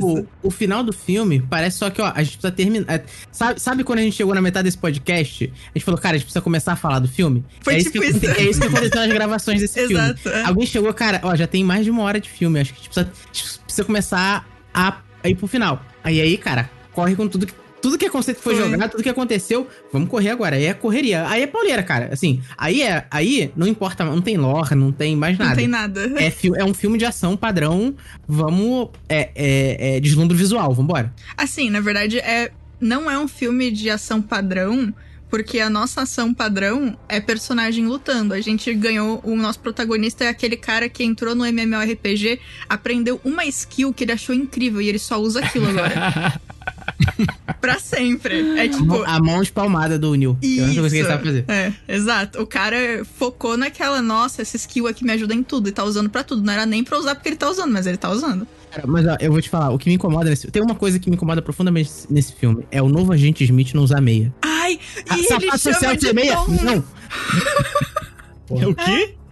Desculpa. Caralho. Imagina, Ele imagina chama o filé. cara de né? tom, mano. É, mas realmente é, é um problema isso aí da meia. Ainda mais se ele ficar virar vários, né? Olha que problema. Mas isso é, é trend de moda, gente. Entendi. Não, mas o, o- esse Dá agente Smith, ele não tava me ofendendo até ele começar a chamar de Tom. Quem é você e o que você fez com o agente Smith, Sim, amigo? isso me incomodou bastante também, cara. Porque. Por que não chama de Thomas? De qualquer. É, Olha só, Ficou muito é, é, estranho. esse, esse, é, esse é que é o problema, né? O, o, o agente Smith, eu, assim, eu entendo que eles. é, primeiro que a gente não tem o, o, ator, o ator de volta, né? Porque ele tentou Sim. ganhar muito. Ele foi. O Hugo Weaving, ele foi convidado, mas ele pediu mais do que a Warner estava disposta a pagar pro Hugo Weaving, né? Não, É, foi, não foi não. agenda? Foi agenda. cara. Ele tava na Ah, foi? Broadway. Ele tava na Broadway e ele não conseguiria gravar por conta disso. Aí não conseguiu conciliar a agenda, pô. Foi só isso. Ele queria voltar. Mas foi uma boa escolha. Eu, gosto desse Jonathan Groff. Não, cara. então, então, mas olha só, eu entendo, eu entendo, eu entendo que, que visualmente o agente Smith continua sendo o mesmo. Mas ele continua sendo o mesmo programa de computador. Uhum. Ele não ia chamar o, o Sr. Anderson de Tom. Exato. Entendeu? Esse, esse que é o problema. Ele podia estar realmente renovado visualmente e tal. É, a, a descrição visual dele que existe dentro da Matrix, que é aquela coisa horrível que eles, que eles inventaram pra o Neo o Neo ser velho, né, cara? Nossa, que coisa Sim. horrorosa. É, eu, entendo, eu entendo essa atualização, porque eles precisavam, precisavam de outro ator, né? Não tinha o Weaving, e resolveram dar uma rejuvenescida no cara. Mas ele continua. inter- é, internamente, ele continua sendo o mesmo programa de computador, cara. Não faz sentido ele. é- é- essa interação jovem, TikToker, sem É. meia, é, sapato sem meia que tá ali, entendeu? Não, e eu não mas. sei se você sentiu isso só com ele, mas eu senti com ele e com o Morpheus. Se o Sim, Morpheus cara, não, fosse não, não, qualquer. Cara, ele podia ser exatamente como ele estava nesse filme. Exatamente o mesmo comportamento, mesmo comportamento, mesma roupa, mesmas falas. Se ele fosse outro personagem, se ele chamasse Astolfo, eu acharia incrível. Não, ó, eu acho Mas que o Morpheus. Morpheus, o Morpheus, o Morpheus, eu acho que ainda daria, funcionaria, se, por exemplo, ah, você diz, ó, é, a- aquele Morpheus que era o Lawrence Fishburne era a representação visual que o Neil tinha dele. Mas esse Morpheus não é o mesmo. É, não é o Pro- mesmo. pro- programação de língua, linguagem, é, falando em questão de programação mesmo. Ele é outro, ele é uma linguagem criada pelo Neil, né? Esse Morpheus, não é? Ou, É outra, é outra coisa, não é a mesma coisa que o, o agente Smith aí, que é só o mesmo cara com uma skin diferente. Esse é Uhum. outro personagem, é outra consciência. Ele, de fato, não é o Morpheus, ele é um programa baseado na memória que o Neil tinha do agente Smith e do Morpheus, né? Nem apenas o Morpheus sozinho. Então, o programa ter evoluído naquele modal, ele é, um, é uma consciência totalmente diferente do Morpheus, assim. Ele tem as memórias do Morpheus, as memórias que o, o Neil tem do Morpheus, e é isso. É essa ligação que ele tem com o Morpheus. E ele decide se chamar de Morpheus porque ele escolheu esse nome. Mas é totalmente outro personagem. E não sei pra vocês, mas pra mim, cara, ele me ganhou. Eu tava achando meio estranho no início do filme. Mas o momento que ele toma a pílula vermelha e ele fica chapadaço, Cara, cara. isso é muito bom. Eu gostei. Ele me ganhou muito, cara, que eu falei, porra, o cara atua bem pra caramba. E dali, cara, eu já embarquei. Toda vez que ele aparecia, eu ficava feliz. Segue, tô dentro. Você falou, você falou, em, você falou em atuar, né, cara? Eu, eu gosto muito do Keanu Reeves, cara. É, ele fez muita coisa boa, mas ele. Mas ele é o de Keanu mão- ele, ele largou a mão de, de ser ator, né, cara? Largou, esse filme não, largou. esse filme não atua nesse filme. Ele mal abre a boca pra Não, falar. mas aí ele largou a mão quando ele tinha 30 anos de idade. Ah, né? sim, sim, ele Ah, com certeza. Mas caralho, cara, não, não, assim, ele, ele não ele consegue, cara, ele não consegue pronunciar as palavras. É bizarro. Mas é assim sempre, cara. É, Isso daí eu não. ele é assim não é nem mesmo. do filme. É ele Não, não é não, Ah, cara, não é não. O último, último Às vezes filme, ele é bom. O último filme que ele atuou aí foi Bill e Ted. É isso aí. Cara, no, é, é, mas ó, não, mas no John Wick, tudo bem, no John Wick ele tá ali já bas- bastante sisudo, né, cara? Mas ele É. ainda se esforça um pouco mais, cara. É, Sim. mas Não, cara. É, a não. impressão que eu tive do Kenny Reeves ali, tipo, eu, eu gosto bastante dele, então eu já fiquei feliz só de ver a carinha dele na tela. Só que a impressão que eu tive é que, primeiro, ele acordou e foi com a roupa que ele acordou gravar. e que, assim, ele tava muito, tipo, falando as falas e pensando: o que será que eu vou jantar hoje, viu? Pá, sei lá, vou comprar com o dinheiro que eu vou ganhar fazendo esse treco, sabe? Tipo, eu não senti que ele tava na vibe em momento algum. Só que menos ainda do que o normal dele de não tá na vibe, sabe? Não sei o que aconteceu. Porque, Talvez assim, ele. Bom, ele leu o roteiro, né? Pode ter sido isso. Enfim. É porque duas coisas. O, o Keanu Reeves, ele sempre foi um ator bem limitado. Acho que não tem como discutir isso muito, não. Uhum. Mas eu sinto que tem um pouco de direção também, porque Eu não acho que mudou muita coisa desde o primeiro filme, desde o primeiro Matrix. Ele sempre foi essa coisa meio, meio besta, assim, meio, meio ruinzinho mesmo. E pode ser uma coisa de direção com eles, não sabem lidar é, com a limitação dele, a, a Lana e a Lily, etc. assim, e dá isso. Mas tem outros lugares que, tipo, tem umas cenas meio bizarras no, no John Wick, quando ele tenta gritar de raiva, ele não consegue. Mas ele tá muito de boa ali. E a, independente dos problemas, no Cyberpunk 2077 ele tá de boa também no papel que ele tá no filme, no jogo. Então, mas, por exemplo, você- pega, por exemplo, no. Aí, cara, claro, direção, né? No Velocidade Máxima, cara, ele atua muito mais. Apesar de ser um filme 100% de ação, Sim, mas ele, ele atua bastante, sabe? Sim. Tem, tem, tem, tem, ele tem bastante fala esse filme, ele tem. Ele.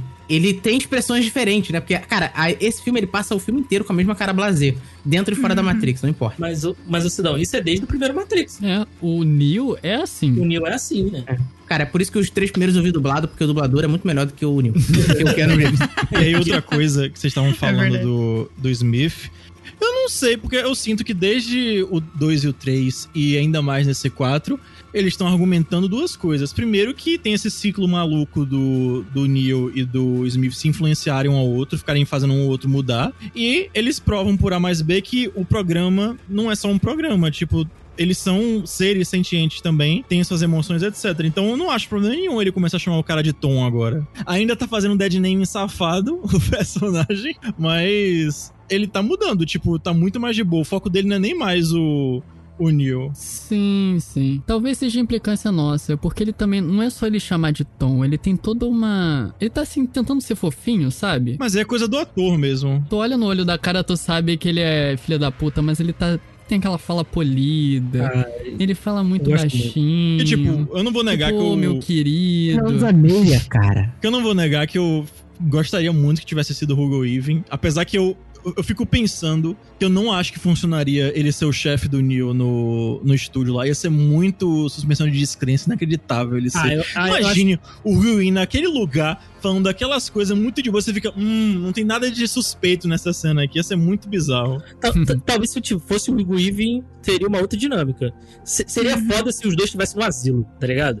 Caralho. Os dois estivessem no asilo conversando, lembrando dos velhos tempos. Porra, seria foda. É, mas uma Mas coisa é que eu- meio isso, né, cara? Eles estão ali. Aquela cena inicial que ele vai pro escritório, além de fazer aquela rima narrativa com o Neil indo do escritório lá e o chefe dele falar que ele não pode chegar atrasado, blá blá blá blá blá blá. Uhum. Você já chega aí e ele tá tipo, olha que paisagem bonita, cara. É tão bonita que nem parece ser real, né? Uhum. E aí ele fica ali, pô, a gente tava aqui junto, a gente construiu tudo isso, cara. Eu tô aqui preocupado com você. Como é que tá a terapia?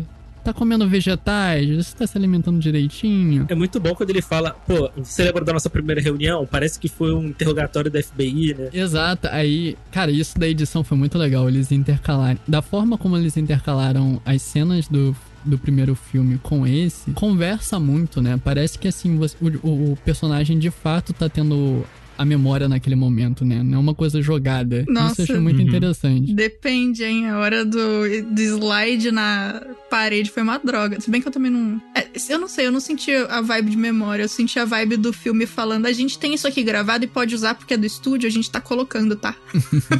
eu senti Ah, mais isso. É, mas eu, te- eu tenho, eu, tenho, eu tenho uma dúvida que, que pra mim é bem importante, é o seguinte. Diga. É, no final do terceiro filme, o Neo morre, né? Efetivamente. Ele, morre. se sacrifica ali pra Uhum. salvar Zion e tal. Uhum. É, e pra derrotar... Ele sacrifica, na verdade, pra derrotar o agente, né? Ele, ele entra num acordo Isso. com as máquinas, ó, vou me entregar e vocês me ajudam a derrotar esse filho da puta aí. A, a questão é a seguinte, cara, é, o Neo morre. A- as máquinas, né, o, o arquiteto, ele já tinha, ele já diz, ele diz no segundo filme, eu acho, é, é que o segundo e terceiro, pra mim, eles são uma coisa só, né?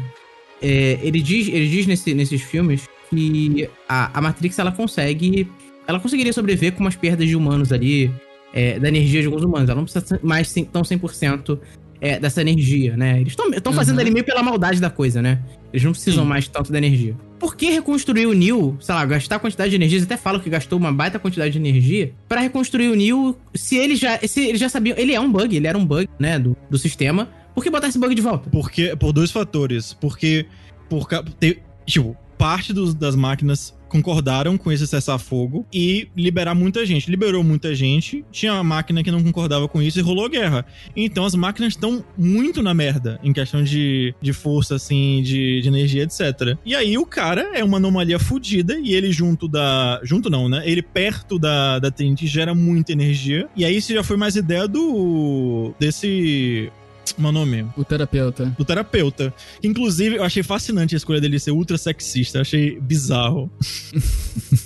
Mas aí que tá, né, cara? É, porra, não- passou ali uns 60 anos, né? Que a, que a Bugs diz, né? Caraca, as máquinas encontraram uma outra fonte de energia, os humanos. quase- Pô, vamos, vamos achar uma outra fonte de energia aí, mas que não precisa dos humanos, gente? Porra. Pô, cara, traz pro, pro mundo real. A gente sabe há quantos anos que o petróleo tá acabando e, e não deixam de usar petróleo. Pô, mas, mas aí, João, é máquinas, né? A gente tá falando de máquinas, cara, tá ligado? Eles estão na mesma, cara. Eles estão na mesma. Assim, é uma coisa muito conceitual do. Assim, a gente passou 60 anos agora, né? Mas já passaram centenas de, É. anos desde a guerra, né? Desde que Como- queimou o céu e tal. Então não é nesses 60 anos que eles iam pensar numa outra coisa. É, é como o Sidão falou, é, é crueldade da máquina, é igual no Exterminador do Futuro, no. Exterminador do Futuro 2.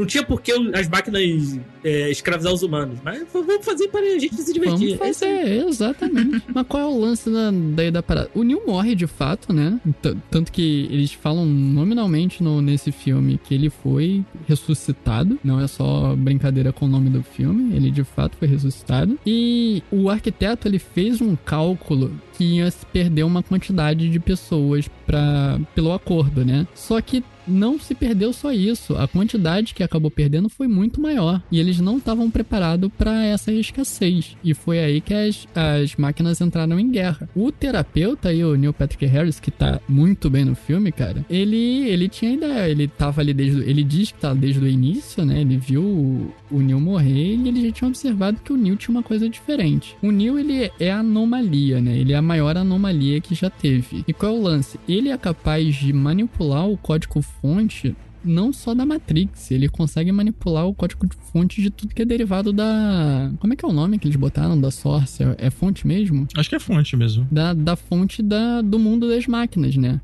O tanto que ele não controla apenas dentro da Matrix desplugado, ele também conseguia controlar as máquinas. Essa é a desculpa oficial dentro do roteiro.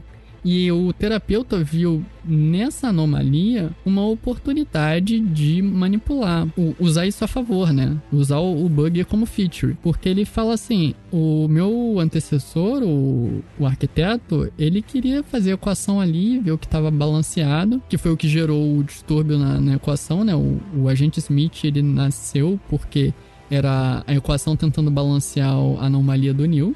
Por isso que o agente Smith era tão poderoso. E ele falou: vamos usar essa feature que ele tem de manipular o código. E eu sei que emoção é muito mais fácil de manipular do que a, a percepção de realidade, né? Então, se eu manipular as emoções das pessoas, eu vou conseguir que elas fiquem conectadas com mais facilidade. E isso tem um paralelo muito grande no nosso mundo, né? O filme até pincela um pouco isso, mas é verdade. O, o que que são essa- essas ondas de gado e bots e pessoas que se comportam como bots nas redes sociais? Tudo manipulado por, pelas emoções. O, o escândalo lá da Cambridge Analytica foi isso, né? Eles estimulavam pessoas a terem certas emoções de acordo com um recorte de, de metadados das pessoas para saber o que, que ia funcionar melhor nela e conseguiu manipular até a eleição dos Estados Unidos, está documentado, né? A teoria da conspiração. E eu achei interessante eles trazerem isso pro roteiro, né? E dentro do roteiro a desculpa é que manipulando as emoções a pessoa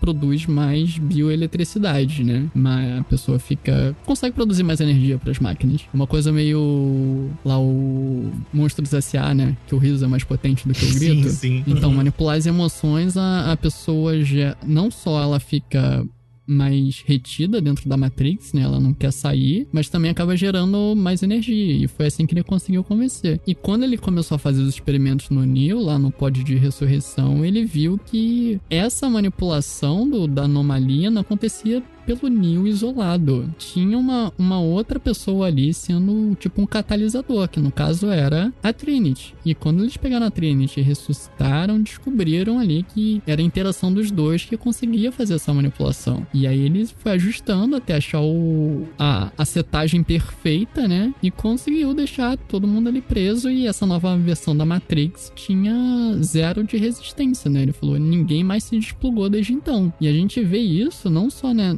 nesse diálogo do, do terapeuta, mas a própria briga da, da na, Niobe com a, a Bugs, né? Que a parada tava tão difícil de libertar as pessoas que a, a Niobe a, a, desistiu, não queria mais. Falou, não, não, não, vou mais atrás disso. Ela não queria botar a Io em, em, em, perigo. Também tinha isso, mas assim, tava, tava difícil, eles não estavam conseguindo mais libertar desde que essa nova versão da Matrix foi ativada. É, e para ela, a situação, pelo menos eu entendi, a situação tava confortável, porque, Sim, porque ela conseguia a... manter a, a, a, população segura, tava ali tendo, não, tava, não tinha mais problema de escassez de, de alimento, não tinha que mais comer aquela gororoba, aquela gororoba escrota do primeiro filme foi tipo um armistício, né? Com, com as máquinas. As máquinas é. pararam de brigar entre si, não quiseram mais brigar com os humanos também. Então deixa a galera que ficou plugada e a gente vai construir a civilização humana aqui, junto com nessa outra sociedade que, que a gente coexiste com máquinas e programas, tudo perfeito, bem utópico. Cara, esse, essa manifestação física dos, dos softwares é muito maneira, né, cara? Os nanorobôs lá. Muito legal, cara. É muito maneiro. E um detalhe, assim, que eu achei muito interessante foi ter falado: ah, essa é uma tecnologia nova, tá surgindo agora, para mostrar que, tipo, tá em constante evolução a tecnologia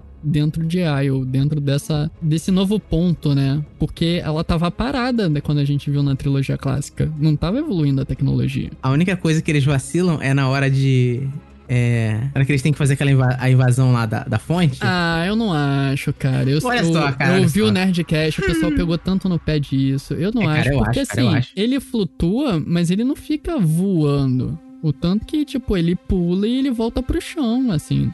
Por quê? Não é? Ele Porque não conseguiria. Sim. Ah, é a limitação tecnológica, pô. Não, que limitação tecnológica faz você voar só meio metro do chão?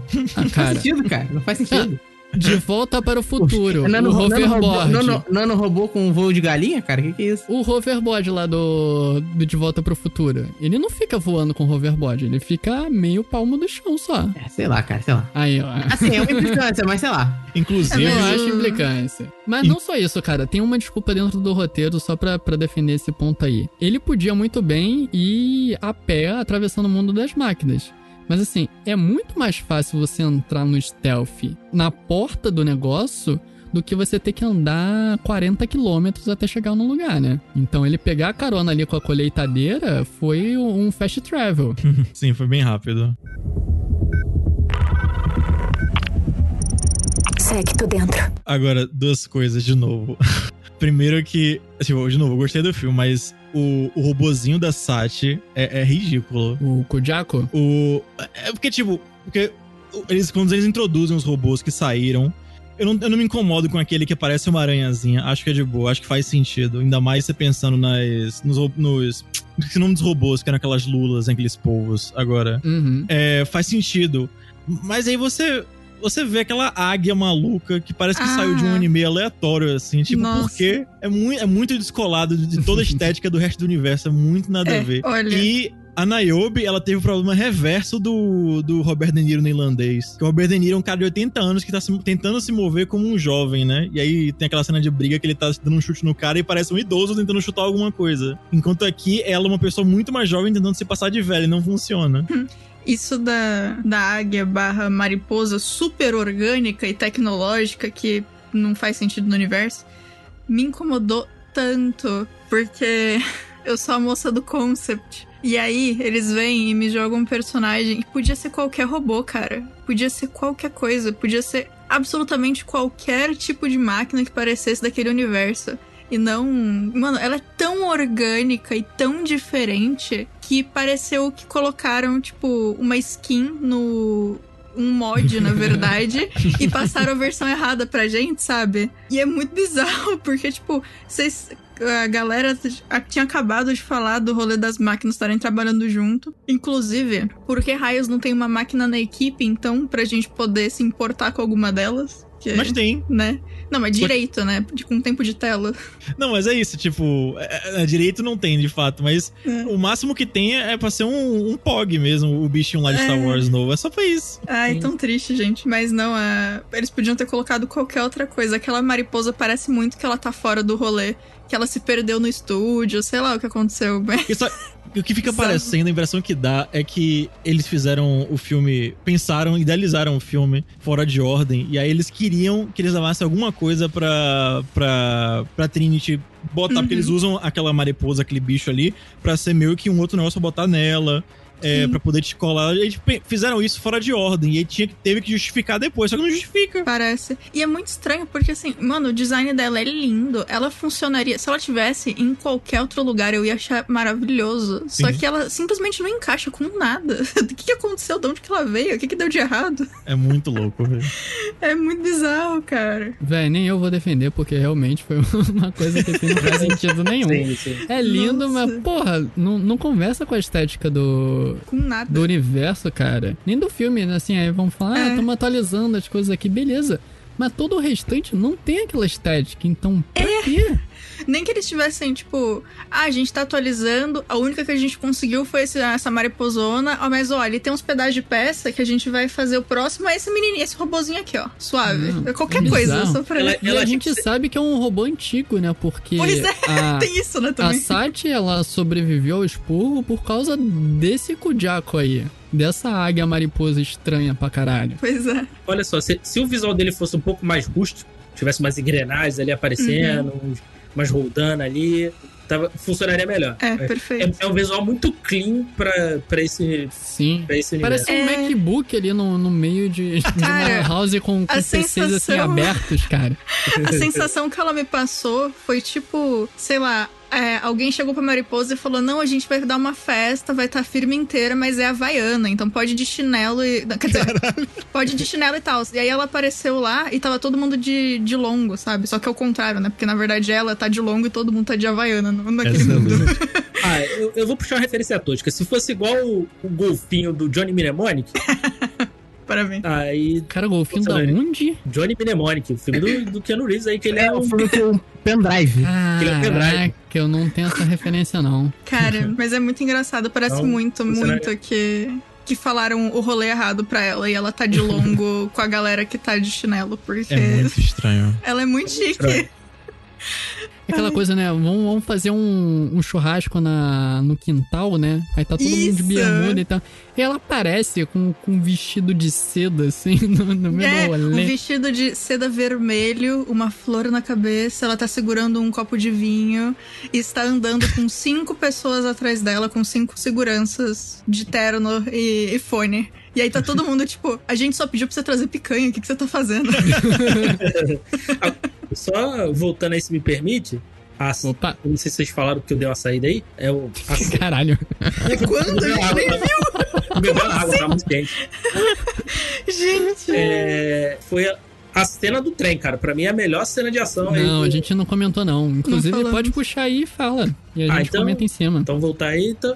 Cara, pra mim a melhor cena, a sequência de ação desse filme é a cena do trem, quando eles tiram. vão tentar tirar o Neo da Matrix, né? Porque. É, eu acho que é a melhor coreografada ali. Eu gostei dessa mudança que eles fizeram ali da, pra eles saírem da Matrix, que agora é através do espelho, né? isso foi legal. Muito Eu- legal. Gostei do lance também do. Do operador também tá ali meio com. tá ali na ação também, né? É, Uhum. Fica, fica como aquele É. observador invisível e tal. Concordo. É, É, isso, isso, do, isso do espelho, né, cara? Eu acho que agora casa mais com a ideia, né? Do, do Alice através do espelho, né? Ah, total. Exato, É. exato. Ah, Faz mais sentido do que um telefone que era a- comple- algo completamente perdido, né? É porque, assim, cara, eu entendo que era a tecnologia da época que parecia, né? Que você tinha, você tinha que entrar na Matrix pelo fax, esperar dar sinal de fax e entrar, né?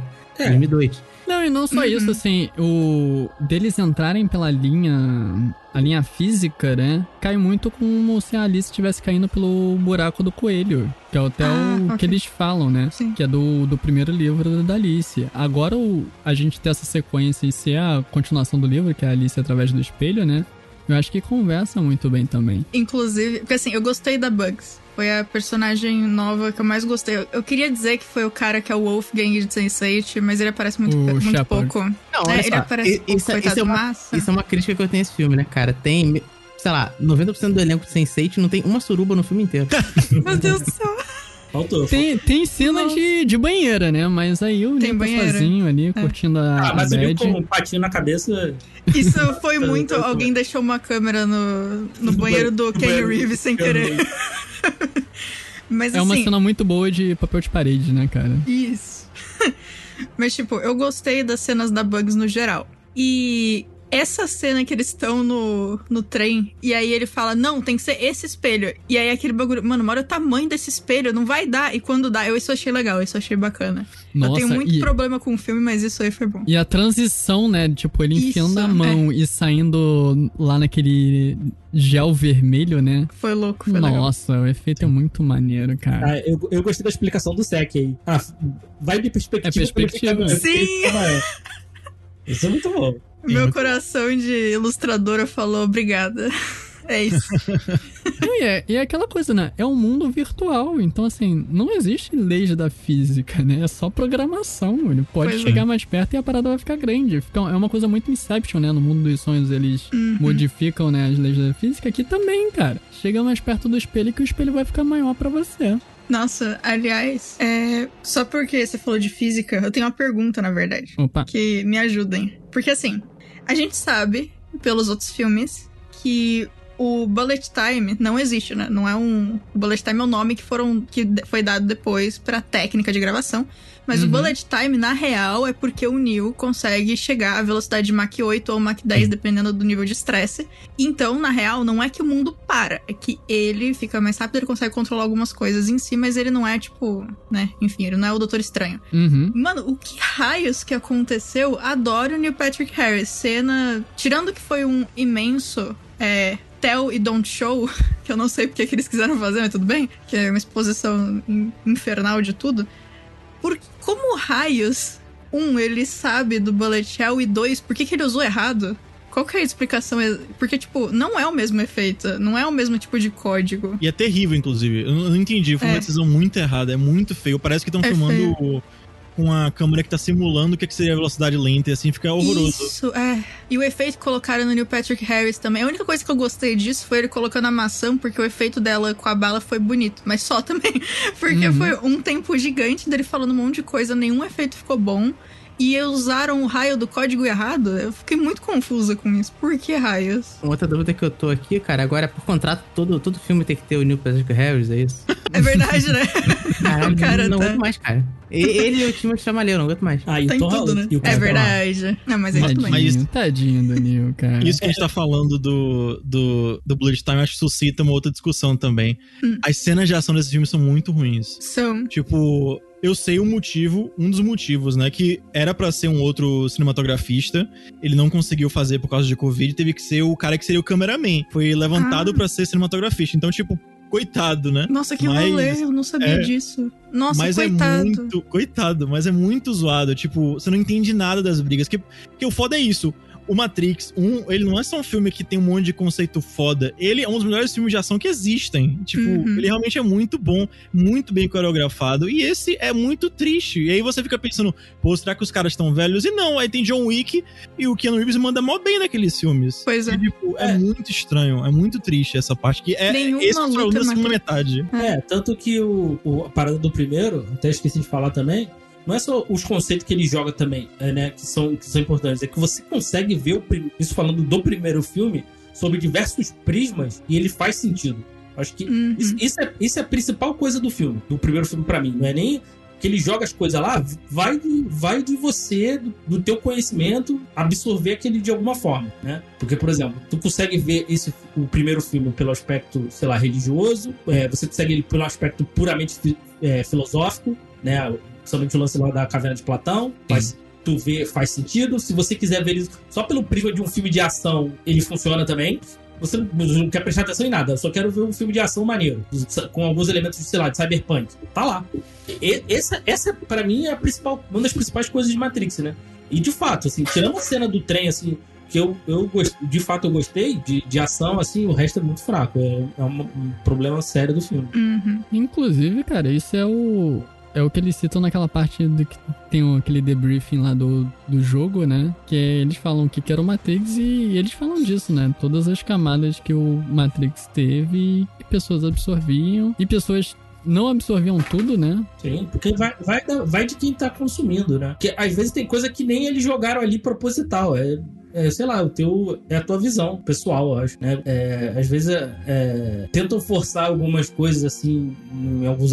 Principalmente Zack Snyder, aí, algumas, algumas coisas assim, que eu acho que é mais, é mais uma coisa mais forçada da interpretação da pessoa do que uma coisa intencional, sabe? Mas no Uhum. Matrix, não, tá ali, tem esses conceitos ali, jogados ali, e você, com, com- você com- absorve de, um, de N formas. Sim, e, e é interessante que dá pra você fazer várias interpretações, né, cara? Desde o, desde o, da, da transição de transgênero, né, que elas passaram, que eram um- uma das camadas que elas colocaram ali no, no primeiro filme, que é toda uma alegoria pra isso, mas também com opressões no geral, como opressões de classe, que é, acho que é a leitura mais fácil de se fazer, né, dentro de Matrix. E você, conforme você vai pensando, você consegue extrair camadas e camadas e camadas disso. O problema é quando a pessoa não, não extrai e faz tipo Elon Musk e a Bianca Trump, né, falando essa cultura em céu subreddit de Forchan de Red Pilado, né? Que é tipo não entender mesmo a,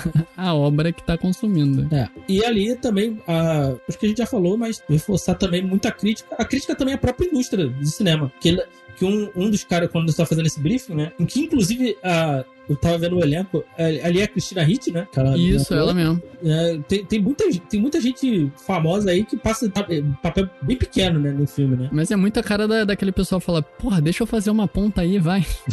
Vocês estão fazendo Matrix, cara, deixa eu Sim. fazer uma ponta, né? Que- tem, tem uma O, o Tom eu- Hardy foi isso, né, cara? Ele, ele faz um cameo dentro do filme. Você nem percebe porque ele tá no meio da multidão, só porque ele tava gravando no mesmo lugar que eles estavam gravando. Pera, é sério? É sério. Meu tanto- Deus! É, aquela cena final lá que tem a, a luta final, que tem os helicópteros e tal.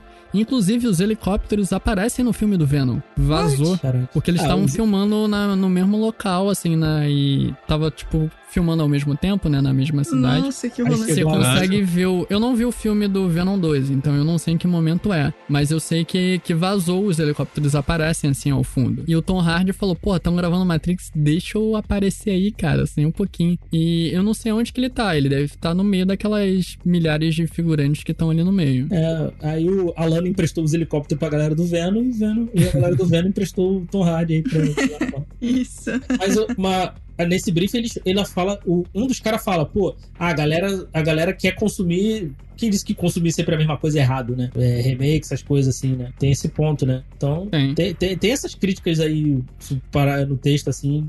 Não é nem subtexto, tá bem, bem explícito, assim. Não, tá explícito mesmo. Não, não é nada sutil, né? Assim, diferente dos primeiros em que era sutil, não tá nada sutil. Me- impressiona a Warner deixar, deixar essas coisas passar, principalmente a crítica própria Warner, tá ligado? Nominalmente. Ah, cara, eu acho que entra naquela fala mal, fala bem, pelo menos falar de mim, isso gera buzz e o pessoal vai ver o filme. Inclusive, pra quem não assistiu, é, o pitch meeting desse filme está incrível. Vejam aí quando tiverem a chance. E a, a parte sobre esse rolê de, de falar mal da empresa no meio do filme também tá muito boa no pitch meeting. Fica aqui a indicação. Hum. Boa, cara. Segue, tô dentro. E voltando aí ao que, onde a gente começou a falar, que foi a cena do, do trem, né? A gente vê o conceito novo que o filme traz, que é o, os bots sendo ativados, né? Ao invés da gente ter aqui agentes, da gente ter programas sencientes que abduzem os corpos e, e interagem, aqui a gente tem toda e qualquer pessoa é ativada como um bot, né? É, eu acho que faz mais sentido, né? Porque, assim, dá, pelo menos me deu a entender que os, os, agentes eram uma parada um pouco, pouquinho mais limitada, né? Sim, E porque o- cada agente era um programa senci, sen-. Eu não tô conseguindo falar essa palavra, desculpa, ouvinte. Sense8, Sense8. Tem sede. Fala Sense8 toda vez, só pra ficar bonito. Ó, mas é- isso, isso é uma coisa que o, o, o Morpheus, o original, já falava no outro filme. Que era aquilo, se você não é um dos nossos, você é um dos deles. É, porque então, qualquer pessoa plugada à Matrix, o- um agente poderia utilizar, né? Uhum, sim. Aqui não existe mais um, um, um programa Sense8 pra poder entrar no corpo da pessoa. É como se tivesse na, na própria programação ali da, da versão virtual da pessoa ela ativar naquele modo. É como se mexesse no, na- nas configurações de personalidade dela, tipo o Westworld. E aumentar a agressividade ao máximo. E aí e a pessoa começa a se comportar daquela maneira, né? O que é outra coisa que conversa com, com a nossa realidade, né? Do pessoal, um efeito manada nas redes sociais pra atacar alguém. Eu mesmo. E, mas assim, inclusive, que coitadas das pessoas que não foram ativadas, né? Porque imagina o trauma. Nossa. Assim, Mano, tu tá de boa dormindo dele. com seu esposo, de e aí do repente, nada o cara pula a janela. do vigésimo andar, sei lá onde eles estavam, mano. Muito escroto, velho. Nossa, que dó, cara. Pô, Espero isso lembrou que... aquele filme, né, do Shyamalan lá, que o pessoal começa a pular dos prédios do nada. Eu não Ah, sei, não, não. filme. Tem uma conversa tão boa Qual? agora, porra. Pera, qual? É The Uh, Happening. Não lembro The como é que é em Happening. português. Ah, eu não assisti, eu acho que eu pulei o filme. Badum. Que as plantas se vingam da humanidade e as pessoas ficam com vontade de se matar, Eu não basicamente. vi esse filme, cara. Nossa, cara, pera, é- eu vi o- então. Ah, Calma. não. É muito Não, ruim, muito pera, ruim. eu acho que eu Ah. vi. Ai, nossa, eu acho que eu tinha colocado isso muito longe da minha memória pra não lembrar. que droga, ok, eu lembrei da porcaria do Desculpa, filme. Bia, Pra você ver o poder de um As trauma, plantas- pô. É, as plantas elas querem se livrar dos seres humanos. Ai, Então elas param de fazer fotossíntese, elas deixam acumular gás carbônico no ar. E aí as pessoas começam a morrer Nossa. sufocadas. É uma parada muito, uma parada muito louca. eu lembro que quando saiu o filme eu fiquei, não, gente, poxa, Shyamalan, vai ser legal. Tem a Zoe da Chanel, ela é maravilhosa. Aí eu terminei o filme e fiquei, nossa. A gente trouxe o trauma dela à tona, velho. Desculpa. Ai, Agora- eu fiquei até triste agora. É aquele meme do cachorrinho com, com trauma de com estresse pós-traumático. Eu tá tipo isso, eu vou assistir Matrix 1 quando a gente terminar Ah, ó, pra ver se eu me alegro. esse filme só não é mais triste do que a Vila. A Vila eu fiquei muito triste, cara. É verdade. Nossa, é não sei se é pior. Será que é pior? Não, gente, vamos, vamos, vamos estragar Eu- o se a gente ficar falando desses filmes. Eu acho que a gente pode, pode gravar uma pauta aí de diretores de um filme só. Pode. Tem vários, tem um cara. monte. Tem vários. Tem um monte. Tem Shyamalan muito. é um deles. Cara, diretor de pô, cara, olha só. Se tem, se tem banda One Hit Wonder, cara. É diretor verdade. Mas tem também, cara. É, acho que a gente, pode, a gente pode pensar nessa pauta um dia desse aí pra gente gravar. Eu acho válido, que é muito real. que triste. Mas voltando aí ao filme. o que, que vocês acharam, cara, dessa parte aí offline, essa, nova cidade Io? E é o, a coexistência, né, de, de humanos, máquinas e programas Sense8. Olha, eu achei incrível, só não gostei que a gente não viu nada da cidade, né? Foi tipo, Viu olha esse pouquinho, né, conceito, cara? é. Olha esse conceito maravilhoso que vocês não vão ver.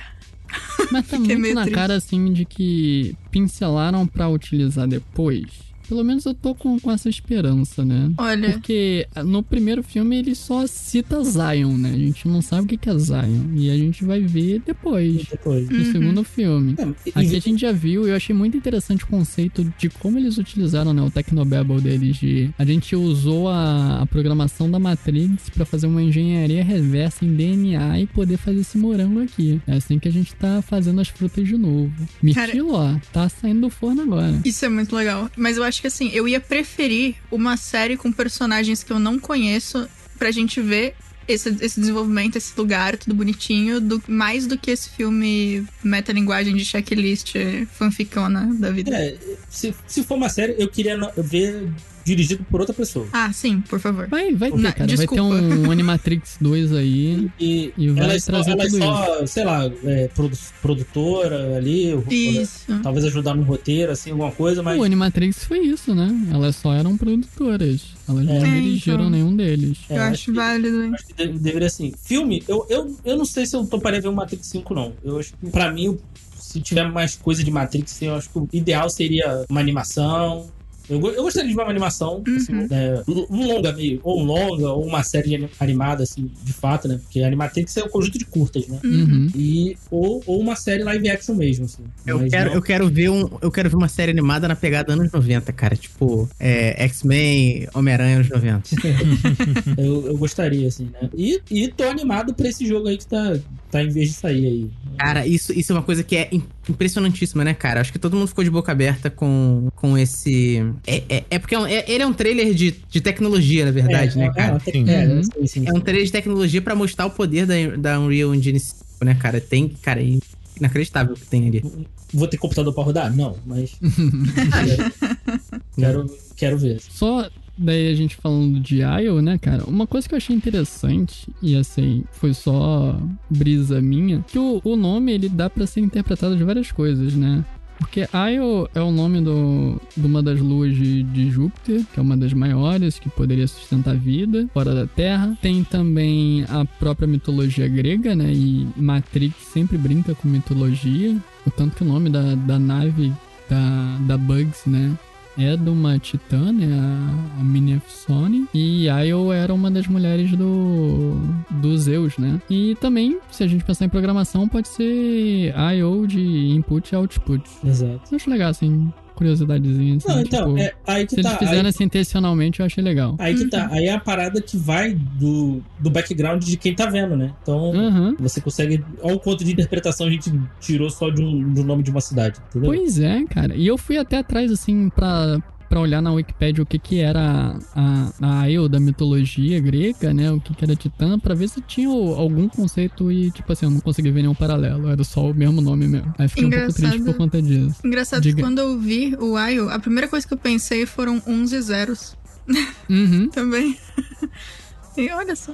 O que conversa também com, com Animatrix, né? Porque a primeira Uhum. cidade das máquinas é- se chamava 01. Exato. Que virou a Mega City lá do, do mundo das máquinas. E aí eles voltam aqui, né? Voltando pro filme mesmo, né? Quando eles decidem se plugar, eles têm um plano louco lá de, de resgatar a Trinity, né? Então eles iam desplugar ela, mas tinha que fazer um bypass pra poder desplugar e ela continuar conectada na Matrix. Então ia usar. A única pessoa que era compatível naquele momento era Bugs. Então em algum momento a Bugs ia ficar coexistindo com a personalidade virtual da, da Trinity pra poder se replugar e aí voltar a ser a Trinity mesmo e voltar a ligação. Isso tudo através dos tentáculos do, do Kujako, né? E ali a, a Priyanka, né? Como é que é o nome do personagem? A Sati, fazendo o, o hackzinho dela pra aquilo ser possível. Uma curiosidade aí, essa cena que eles estão lá em volta do poço, que a, Sati tá explicando o plano, a atriz teve que fazer todas as falas dela numa única gravação, num único take. Porque a, a Lana queria aproveitar a luz natural do momento. Nossa, então ela gravou louco. 45 minutos direto falando todas as falas que ela tinha do filme inteiro. Caralho. Ela falou que foi muito Nossa. estressante, assim. Ai, eu espero que tenham pagado muito bem ela. Nossa, coitada. Não, e ela falou que tava nervosa porque era a primeira participação dentro de Matrix, uma coisa que ela gostava muito, né? Então ela já tava nervosa por isso. E ainda falar assim: olha, você só tem uma tentativa, porque a gente vai aproveitar essa luz. E foi isso. E ela mandou bem, cara. Uhum. Ah, então a, do, a atriz que fez ela no Matrix 2. Não, não é a mesma atriz. É a mesma personagem, não é a atriz. É Priyanka alguma coisa. Priyanka, Priyanka Chopra.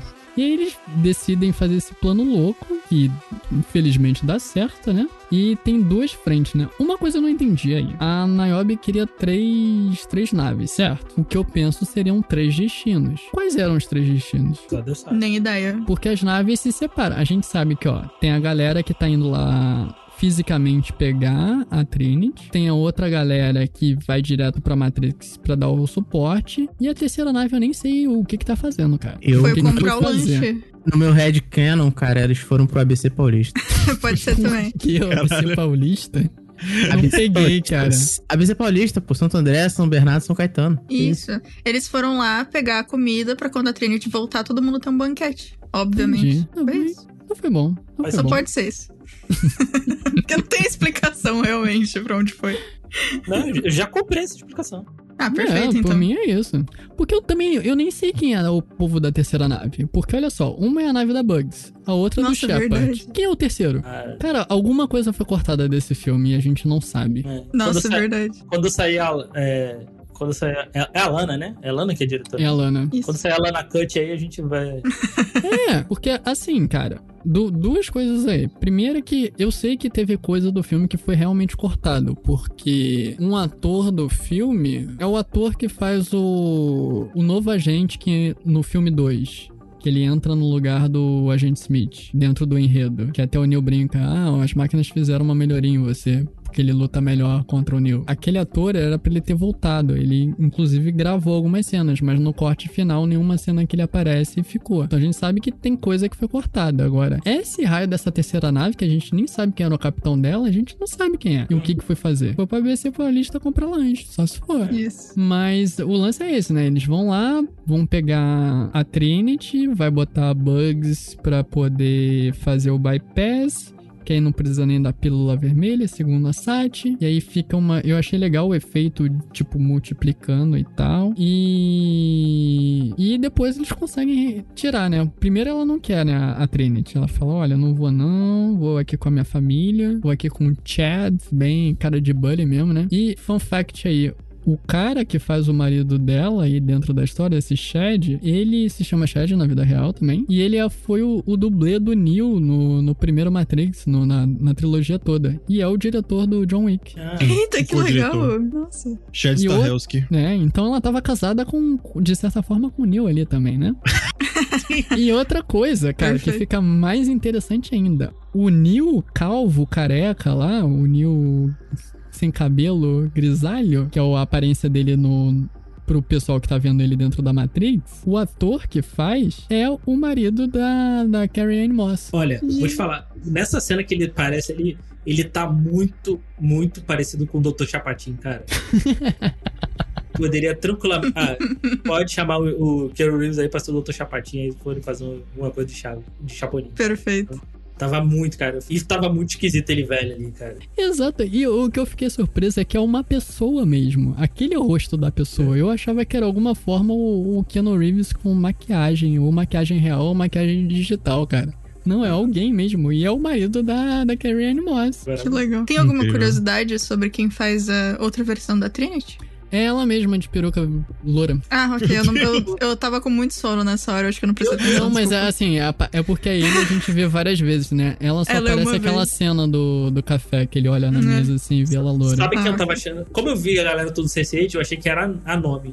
Eu fiquei te procurando. Chegou um ponto que eu tava assim, não, já apareceram dois, vai aparecer mais. E aí eu fiquei o resto do filme inteiro olhando todos os rostinhos, tipo, quando É que vai aparecer? É a nome mesmo. né? É nome eu, mesmo. eu, achei, eu achei que era ela. Poxa, no meu headcan não é. Pô, podia ser. Podia. Às vezes eu não, não podia por questão de agenda, sei lá. Podia, né? Só, só uma cenazinha, cara. Mas eu, Inclusive- assim, mesmo o pessoal do, do Sense8 aparecendo pouco, cara, eu gostei. Eu gostei que apareceu lá o, o personagem do Shepard, eu gostei. A Uhum. personagem da Lex eu gostei. Até o do Berg eu gostei, cara. Não, eu achei que foi muito Foi legal. bonitinho. Sim, O sim. Sec também lá, o operador, ele é muito maneiro, cara.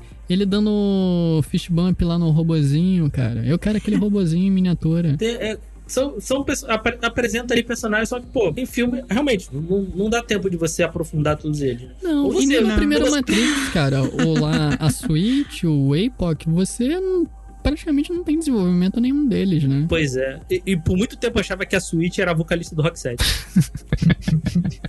Eu... Não, e, e era uma personagem maneira, tu olhar assim, a, a- principalmente a Switch, pô, ela é a única de branco ali, não sei o quê, pô, morreu, pô. O, Foi, não teve. o próprio outro personagem, eu achei, já puxou aí, por exemplo, eu gostei muito do personagem, né, é, acho que mataram, né, o, eu fiquei triste por ter matado, era o, opera- o primeiro operador lá, o, Ele morreu, é. o tem, o, é, tem? Não, tem O que Tank. é o, É o Tank. é o Tank, né, o Dozer era o irmão dele, é. Era o Tank, irmão dele. O Tank. Que era o piloto, o 12. O do, o do 2 eu achei muito fraco. Não, eu gosto do ator Não, do, eu gosto o também. 2. Eu gosto. E não pode fazer muita coisa se o cara do primeiro ficou completamente maluco na vida real, então. É, ele ia voltar, não voltou por. Não, Ah, vocês foi- sabem qual é a história dele? Ah, foi por isso? Ah, tá. Ele teve uma discussão de salário. O. o qual é o nome dele? O Theo Tank, né? Isso. O ator do Gente. Tank teve uma discussão de salário. A. A Warner Brothers não concordou, mas não só ele ficou só por isso, tipo, ele ameaçou de morte alguém da Warner Brothers. E aí o Ah. cara foi. saiu da indústria. Não tem como participar mais da indústria quando você ameaça de morte assim. Aí se fudeu. Aí fez um documentário. E hoje em dia é completamente maluco de direita, loucão. Ma- Marcos Chong aí é o nome do. Segue, tô dentro. Cara, essa acho que é uma coisa importante a gente falar, né, cara? Como que Matrix foi. Ele foi sequestrado pe- por, por uma galera muito louca de direito por aí no mundo, né, cara? Os caras entenderam tudo errado, né? É, cara, tem aquele, aquele print famoso, né? Do, Ai, cara. do Elon Musk falando: tomem a pílula vermelha. Aí a Ivanka Trump fala. Tô tomando. E aí a Lana responde: Ok. Vai se fuder vocês dois. Ah, ah, se não. Mas olha só, se num filme totalmente explícito, que é. Já vou Não é adiantar aqui possível. pros ouvintes, que não vai ser o nosso próximo, Não olhe nosso pra próximo cima. programa. Que é o Não Olhe Pra Cima. A galera tá tirando a interpretação do cu. Já, já, já me meteram uma interpretação bíblica nesse filme. E, e que, que realmente não tem. E a galera falando que é justamente o contrário. A galera.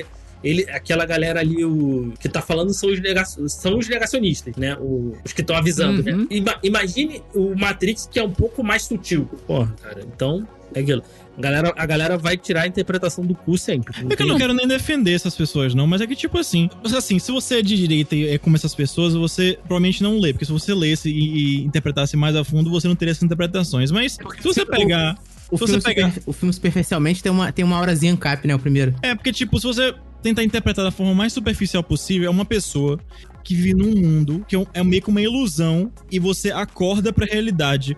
Isso é pessoal de direita. Direita vive assim, acha que é assim. Que ele é o fodão, o Big Brain, o Galaxy Brain, que entendeu como é que o mundo funciona e a esquerda é completamente maluca, assim. Ele, ele que saiu da Matrix, né? É, E aí, tipo, É, ele tá muito- vendo os códigos aí no meio da sociedade. é, é muito fácil você olhar pra esse negócio. Tipo, eu não acho esse pulo de lógica absurdo, é só porque eles são burros. Mas, tipo, Sim, sim. eles acham, não, velho, eu vivo num mundo, eu saquei a verdade, eu tomei a pílula vermelha, brother. E é isso. Mas, ô Diogo, quando você é de direita, tudo faz sentido. Eu sei, porque eu você sei. é burro. Eu sei.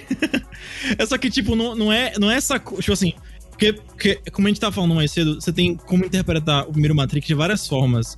As pessoas que não sabem nada de filosofia vê como um filme de ação que o cara tá saindo de uma realidade ilusória e, e sai assim. Então, tipo, essas pessoas pegaram só essa, essa superfície, superfície, superfície. E eles são de direita e eles só pegam isso. E pra eles faz total sentido que nós da Pílula Vermelha é eles saindo dessa realidade esquerdalha e virando de direita. Aí, tipo, né, de novo, não tô defendendo, mas é que, tipo, Uhum. nunca apareceu uma loucura essa interpretação deles. É idiota, é simplista, mas é isso. É, cara. É, é complicado, né? Mas eu acho engraçado, mesmo Pô, assim. Gerou esse tweet maravilhoso da, da, Sim, não, da esse Lana. tweet é maravilhoso, cara. E ela, de certa forma, bota isso, né, no, no filme, naquela, Sim. naquela parte do brainstorm, eles citam essa parada da galera que só, só tá ali pela, pela violência desenfreada e não Total. absorve nada. Ela faz essa. Ela critica todo mundo que não entendeu o filme, ou todo mundo que deturpou o filme. Todo naquele... mundo que é fã demais do filme também. É, não, porque essa. Não, eu acho que assim, não é nem ser fã demais, é a galera assim, acha que ela entendeu tudo da parada e Justo. só ela entendeu da maneira certa. É isso. Não, o, o- o gatekeeper, né? Ela é que entendeu a parada e Sim. tá todo mundo errado. Ai, Porra, não, gente. Star Wars é só isso, O, cara. o próprio, o próprio autor tá errado, né? E- Exato, o próprio Vide- autor tá errado. Vide a galera aí falando mal do cast do Sandman. Perfeito, é isso. Que isso É. Tem, a, a, tem E no Tumblr. famoso aí da, da, da, da brasileira tentando ensinar o gamer sobre, a, sobre Sandman. Eu, Tipo é, eu, eu. gosto, eu gosto muito porque o Gaiman, ele é muito ativo no Twitter, né, cara? Ele tá sempre respondendo todo mundo.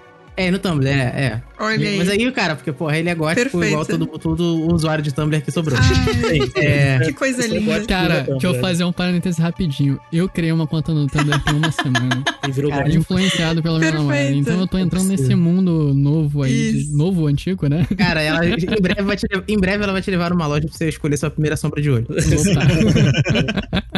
Vai, come- vai começar a usar roupa- só roupa preta. Não, inclusive, cara, a gente assistiu. Ela só tinha assistido o primeiro filme do Matrix. Aí eu assisti com ela. Assistimos o primeiro, o Animatrix, o 2, o 3 e o 4, tudo na sequência. E ela gostou bastante. Ela, ela gosta mais do 3 do que o 2, mas acha o primeiro o melhor de todos. E ela gostou do 4. E ela só viu uma vez. E ela não tinha conhecido esse mundo ainda. Aí, ó. E ela estando no Tumblr, ela, e você agora também, vocês podem fazer um monte de pesquisa, pegar todos os GIFs. Aproveita o Tumblr. Vai lá. Aí, ó.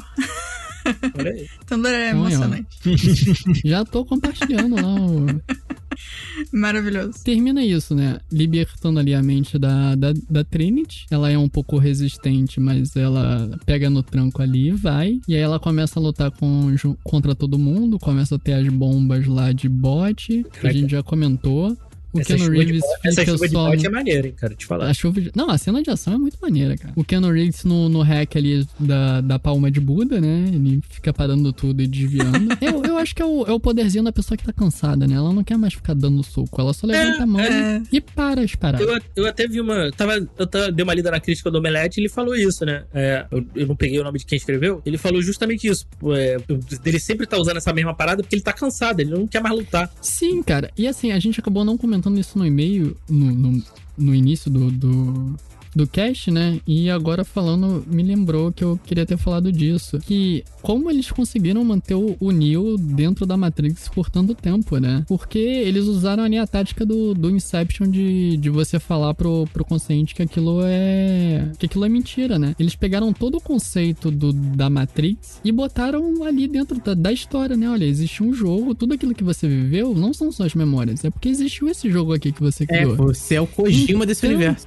Exato, então fica muito mais fácil de você aceitar a realidade quando você diz que aquilo que não é real, na verdade, é uma ilusão criada pra você. Então você aceita, né? Como é que você de fato não, não tem alteração. É, é uma forma muito de, de controle assim mais fina, né? Se você botar ao, ao ao absurdo, banalizar a parada, ela perde o peso. Por isso que o Neil ficou ali, mesmo ele tomando as pílulas azuis pra sempre estar. que é o, é o momento narrativo pra dizer que é- ele tá tendo é, linha de programação, né, Pra manter ele ali, né, que as pílulas são isso, né, são tipo scripts de programação. Mas ele também, ali na mente dele, ele tá confortável naquilo porque o que ele acha que é o mundo real, eles disseram: não, isso não é real, é um joguinho que você criou, você só tá com um estresse pós-traumático e vamos fazer terapia aqui. Eu achei muito interessante eles terem, terem abordado por esse lado, né? O que justifica a resistência do Neil ficar ali dentro, né? Ele não não lutar contra aquela realidade. É, não então, só o cara, fato mas- dele não ter a Trinity, né? Ele, ele tá absurdo ali. Então, mas tudo, tudo isso, ele é muito desenvolvido nesse, nesse primeiro terço do filme e simplesmente não importa mais depois, entendeu? Uhum. Esse que é o problema. É, Esse bicho não importa. Ele, ele aceita que ele tá numa simulação, né? Muito rápido. É, e muito rápido ele lembra que ele sabe usar tapinha de, tapinha de energia que ele dá.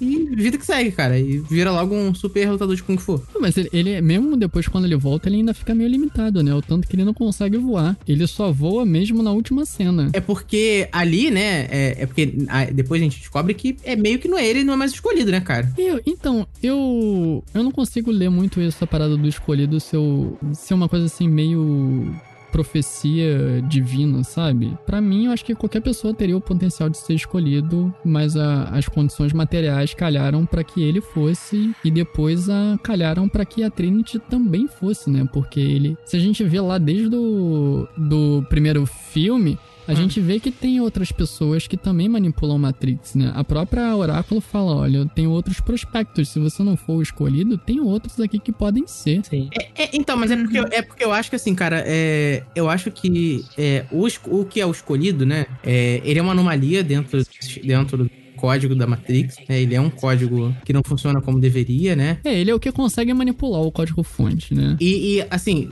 constantemente ele tá fazendo a Matrix ser, ser rebutada e eles não conseguem tirar essa anomalia, cara. Eu só acho que, que ao longo do tempo o código continua existindo, porque eles não conseguem. As máquinas não conseguem acabar com essa anomalia, as máquinas que querem manter a Matrix não conseguem acabar com essa anomalia e ela se, se manifesta fisicamente de diversas formas. Uhum. Na sexta vez foi o, o Thomas Anderson. Exato. É, isso é, isso é uma coisa que às vezes as pessoas confundem, né? Nas outras versões não era o Neil, eram outras pessoas. Era, era outras pessoas, exato. Então, eu acho que nesse novo reboot, né, depois que a gente teve. É, aí, aí não fica claro pra gente se teve um reboot, né, dessa vez. Não, foi só um upgrade. Eles atualizaram a Matrix. É, então acho que assim, é, o código talvez continue sendo Neil, entendeu? É, o código malicioso continue sendo o Thomas Anderson, continue sendo o Neil, porque ele simplesmente, no final, da, no final do, do terceiro filme, ele, ele se livra do Thomas Anderson, mas ele não cumpre o objetivo de a Matrix, né? Resetar o sistema. Mas não só isso, o, o, o lance do Neo, que ele é diferente dos outros escolhidos, é que ele não, ele não é só escolhido dentro da Matrix. Ele consegue manipular fora da Matrix também, né? Então, mesmo que se eles fizessem um- uma nova versão da, Matrix, ele conseguiria manipular, porque ele manipula, ele não manipula só aquele programa. Vamos dizer que a Matrix é um programa, né? Dentro de um sistema operacional, ele consegue manipular tudo, até o mundo das máquinas, assim, o mundo offline das máquinas, né? Offline não é um bom termo, né? Mas assim, ele consegue manipular tudo. E a gente sabe que, que o, mundo, tanto a Matrix quanto a outra parte virtual dentro do mundo das máquinas, se se interconectam, né? Porque não só por causa do Neo, mas os pais da Sati, por exemplo, eles são programas de fora da Matrix, eles não são programas de dentro da Matrix. Eles levam a Sati pra lá pra ela poder po- ficar, tipo, exilada, né? Porque se ela ficasse no mundo deles, das máquinas, ela seria deletada. E tem outra coisa também que vocês falaram da, da Trinity ser escolhida ou não, as coisas assim. Por, por coincidência não, porque isso não é explícito na história, mas calha que as únicas duas pessoas que o Neo interagiu de uma forma de, tipo, se inserir na pessoa. No caso, no primeiro filme, ele vai e entra dentro do, do Smith e explode ele. E no segundo filme, ele enfia a mão lá pra tirar o- a bala do corpo Bala, da Trinity. aham. Então são duas pessoas que ele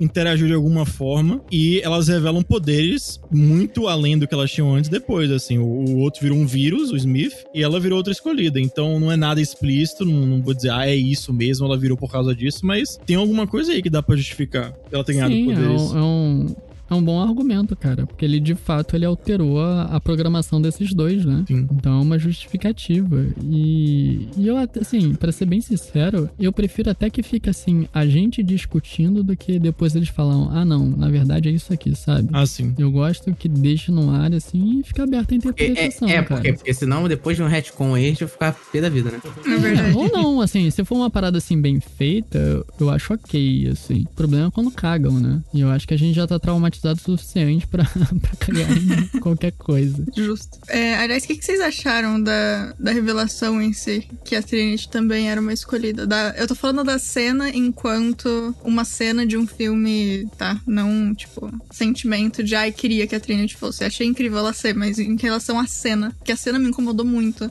enquanto uma cena de um filme, sabe? Tipo, a cena até. Porque assim, eles pulam, ela tá, ela tá flutuando lá, ele só tá sendo segurada por ela. Eu acho de boa. No que ela fala, dá aquele tchau tchau assim pros helicópteros e sai voando, eu achei muito tosco. É tipo. É, É, muito. Então, essa é a me parte, perdoa. cara. Tem uma aura brega esse romance, Sim. nesse filme especificamente, entendeu? Acho que ele funciona na trilogia, mas especificamente nesse quarto filme é.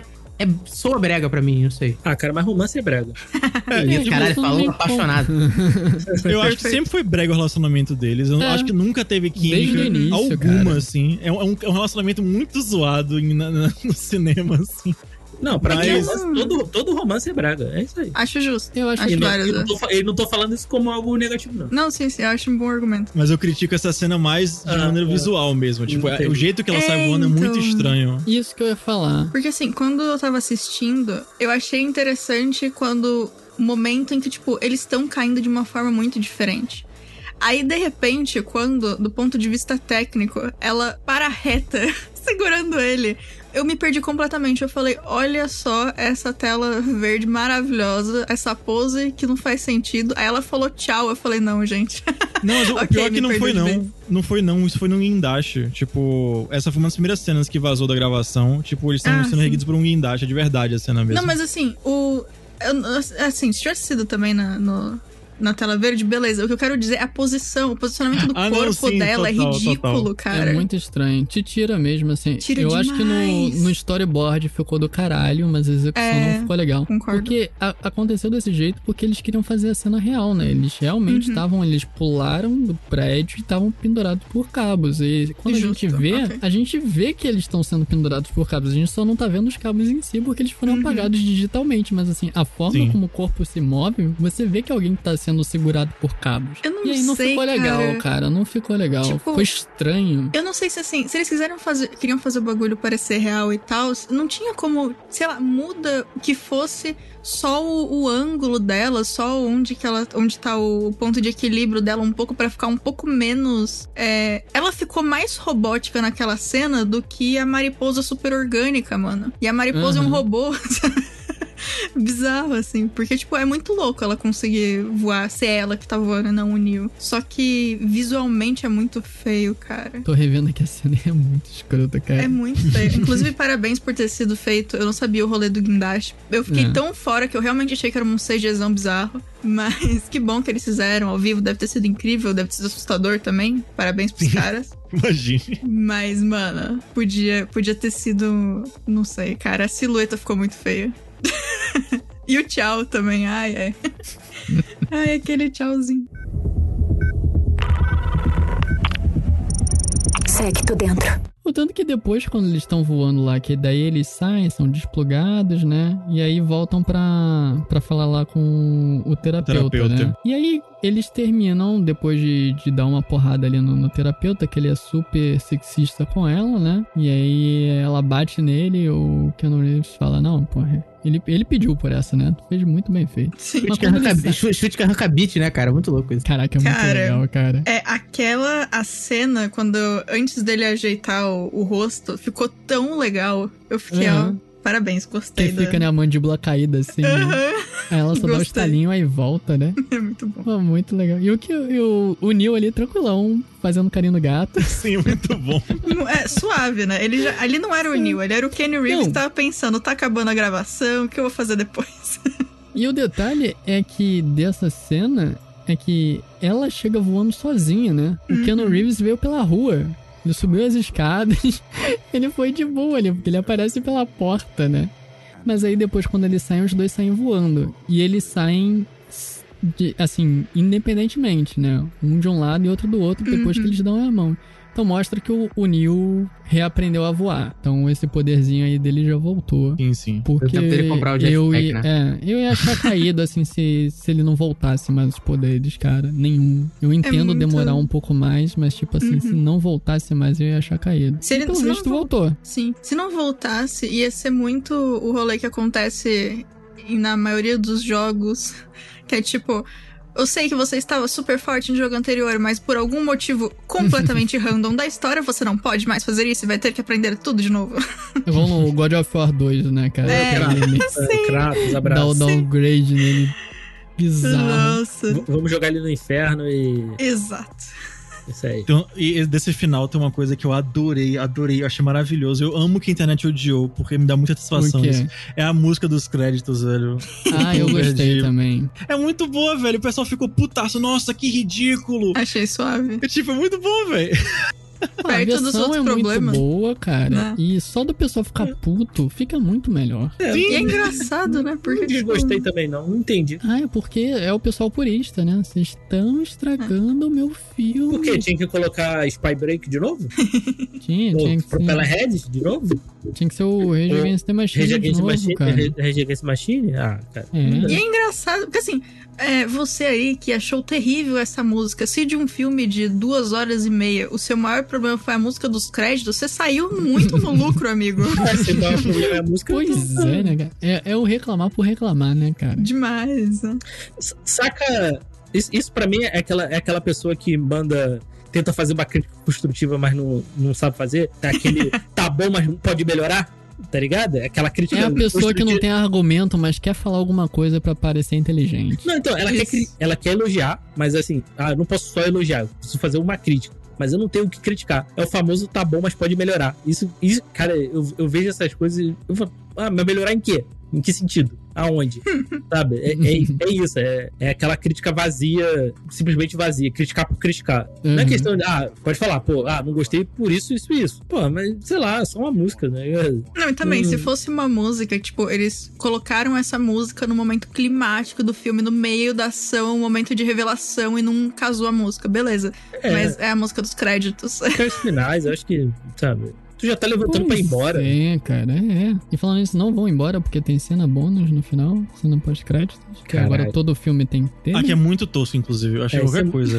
Eu achei achei- legal, cara. Eu- ah, cara, Justamente por não ter conexão com nada, eu achei muito legal. Porque eu não queria ver nenhum glimpse de, de conexão estilo Marvel, sabe? ah, ok. Não, mano, não é nem isso. É porque a piada é ruim. É, eu, eu pulei até o final porque eu esperava não ter, cara. A minha esperança era que não tivesse. Essa é a questão. Independente da cena fosse boa ou ruim, eu queria que não tivesse. É simplesmente, nada, simplesmente pra quebrar a expectativa de todo filme ter, entendeu? Mas eu, eu acho que foi justamente pra, pra sacanear. Vocês querem? Eu vou botar a coisa mais tosca do Cara, eu não mundo, sei, assim, você cara. Nossa. estão dando muito crédito pra Lana, cara, sendo bem sincero. Não, é tipo aquela piadinha do, Vocês estão- do ó, é, a- primeiro... a, a questão é, a gente discutiu lá no começo que, ah, que ele- elas souberam fazer Matrix 1. Só. Depois disso, elas não sou- não souberam fazer mais nada. Vocês estão é, tratando ela como mais inteligente do que ela realmente é. Entendeu? Ah, Ó. ela colocou isso aqui pra provocar, pra ser de propósito. Acho que só colocou porque o estúdio mandou, cara. Ah, com, com certeza. Mas uma coisa que ia ser incrível era se chegasse até o final. Aí tem cara que vai ter uma cena, tipo, aí aparece carregando, aí aparece, tipo, é, input nulo. E aí some todo Caraca, ia ser muito bom. Ia ser muito melhor. muito bom, cara. Fica aí a dica. Não foi possível carregar é, cena pós-créditos.mp4. Isso! Qualquer coisa assim. Fica a dica aí, Lana. Você tá ouvindo. Eu sei que você aprendeu português só pra ouvir esse podcast. No próximo aí, que não vai existir, você faz isso. Obrigada. Mas, cara, falando em música, só antes da gente desligar a gravação, eu acho que eu tenho que comentar sobre a música White Rabbits, porque eu amo Jefferson Airplane, e eu amo essa música, e quando eu vi pela primeira vez, que foi no naquele trailer, né, que casa muito com a história do- da parada da Alice, o, a música sobre isso também, né, e eu acho que combinou muito com o filme, cara. Eu assisti o, o trailer, a primeira vez que eu vi o trailer foi quando eu fui ver Duna no cinema, foi a primeira vez que eu voltei pro cinema depois da... que começou a pandemia, né, e eu fui ver em IMAX. Aí ter visto aquele trailer que tem umas cenas muito bem montadas com essa música, cara, me botou no hype que eu não tava pro filme. Porque eu tava tipo, ok, vai ter um Matrix. Eu vou assistir porque eu gosto, mas ok. Quando eu vi, cara, o trailer, eu falei, puta que pariu. Mesmo se for ruim, vai ser massa pra caralho, porque tá bonito. É, ficou uma versão bem legal da música. Eu gostei. Eu acho que é isso. É a, é a, é a mensagem final pra mim desse filme. Eu gostei. Eu esperava nada. E quando começou o filme com aquela brincadeira de metalinguagem, eu falei, cara, me entrega o que você quiser. Você já me, já me comprou. Já me ganhou. Inclusive, isso aí que você falou do mesmo que for ruim, tá tudo bem, é um negócio muito bom aí você ouvinte pra levar pra vida, que não é só porque não tem problema, você pode gostar de um bagulho que é ruim, tá tudo bem, você gosta do que você quiser. Porra, eu gosto de Velozes e Furiosos, cara. Aí, ó, Você é. acha que eu vou falar mal de alguma coisa assim? Exato, tá tudo bem, não precisa defender cunhas e dentes só porque você sente que Não. precisa, tá tudo Pois bem. é. Realmente, todo mundo tem direito de estar errado. A não ser Ih, que maldade. Eu acho só o seguinte, desde que não seja Star Wars Episódio 9, tá tudo bem gostar de qualquer merda, cara. Exato. Sim. Mas e aí, considerações finais? Alguém quer dizer mais alguma coisa? Alguma coisa que ainda não deu tempo de falar? Alguma análise? Esperar alguma coisa de um possível filme continuação? Uma possível série? Ou não? Tem que acontecer porra nenhuma, cancela essa merda. Eu gostei do filme, né? Como falei na abertura, eu acho ele melhor que o 2 e o 3. E revendo ele eh, hoje, vi aqui pela segunda vez pra gravar, gostei mais do filme. Ele tem problemas aqui, a gente citou aqui vários problemas. Mas ainda, ainda assim, acho, acho um filme legal. Vale, vale a pena ver. Eu, eu acredito que eu acho que vai acontecer com ele.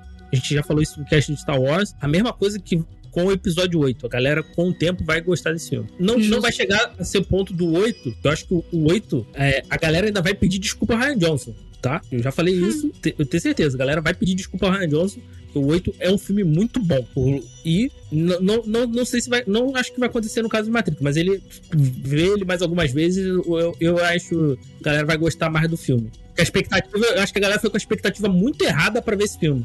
Acho que foi, sei lá, queria ver, o- esperava ver, sei lá, Matrix 1 de novo. Eu acho que no futuro a galera vai, vai pedir desculpa pro Ryan Johnson e abandonar de vez. é, aceitar que o que o J.J. Abrams acabou já também há um tempo. Né? Ah, sim, sim. sim, sim.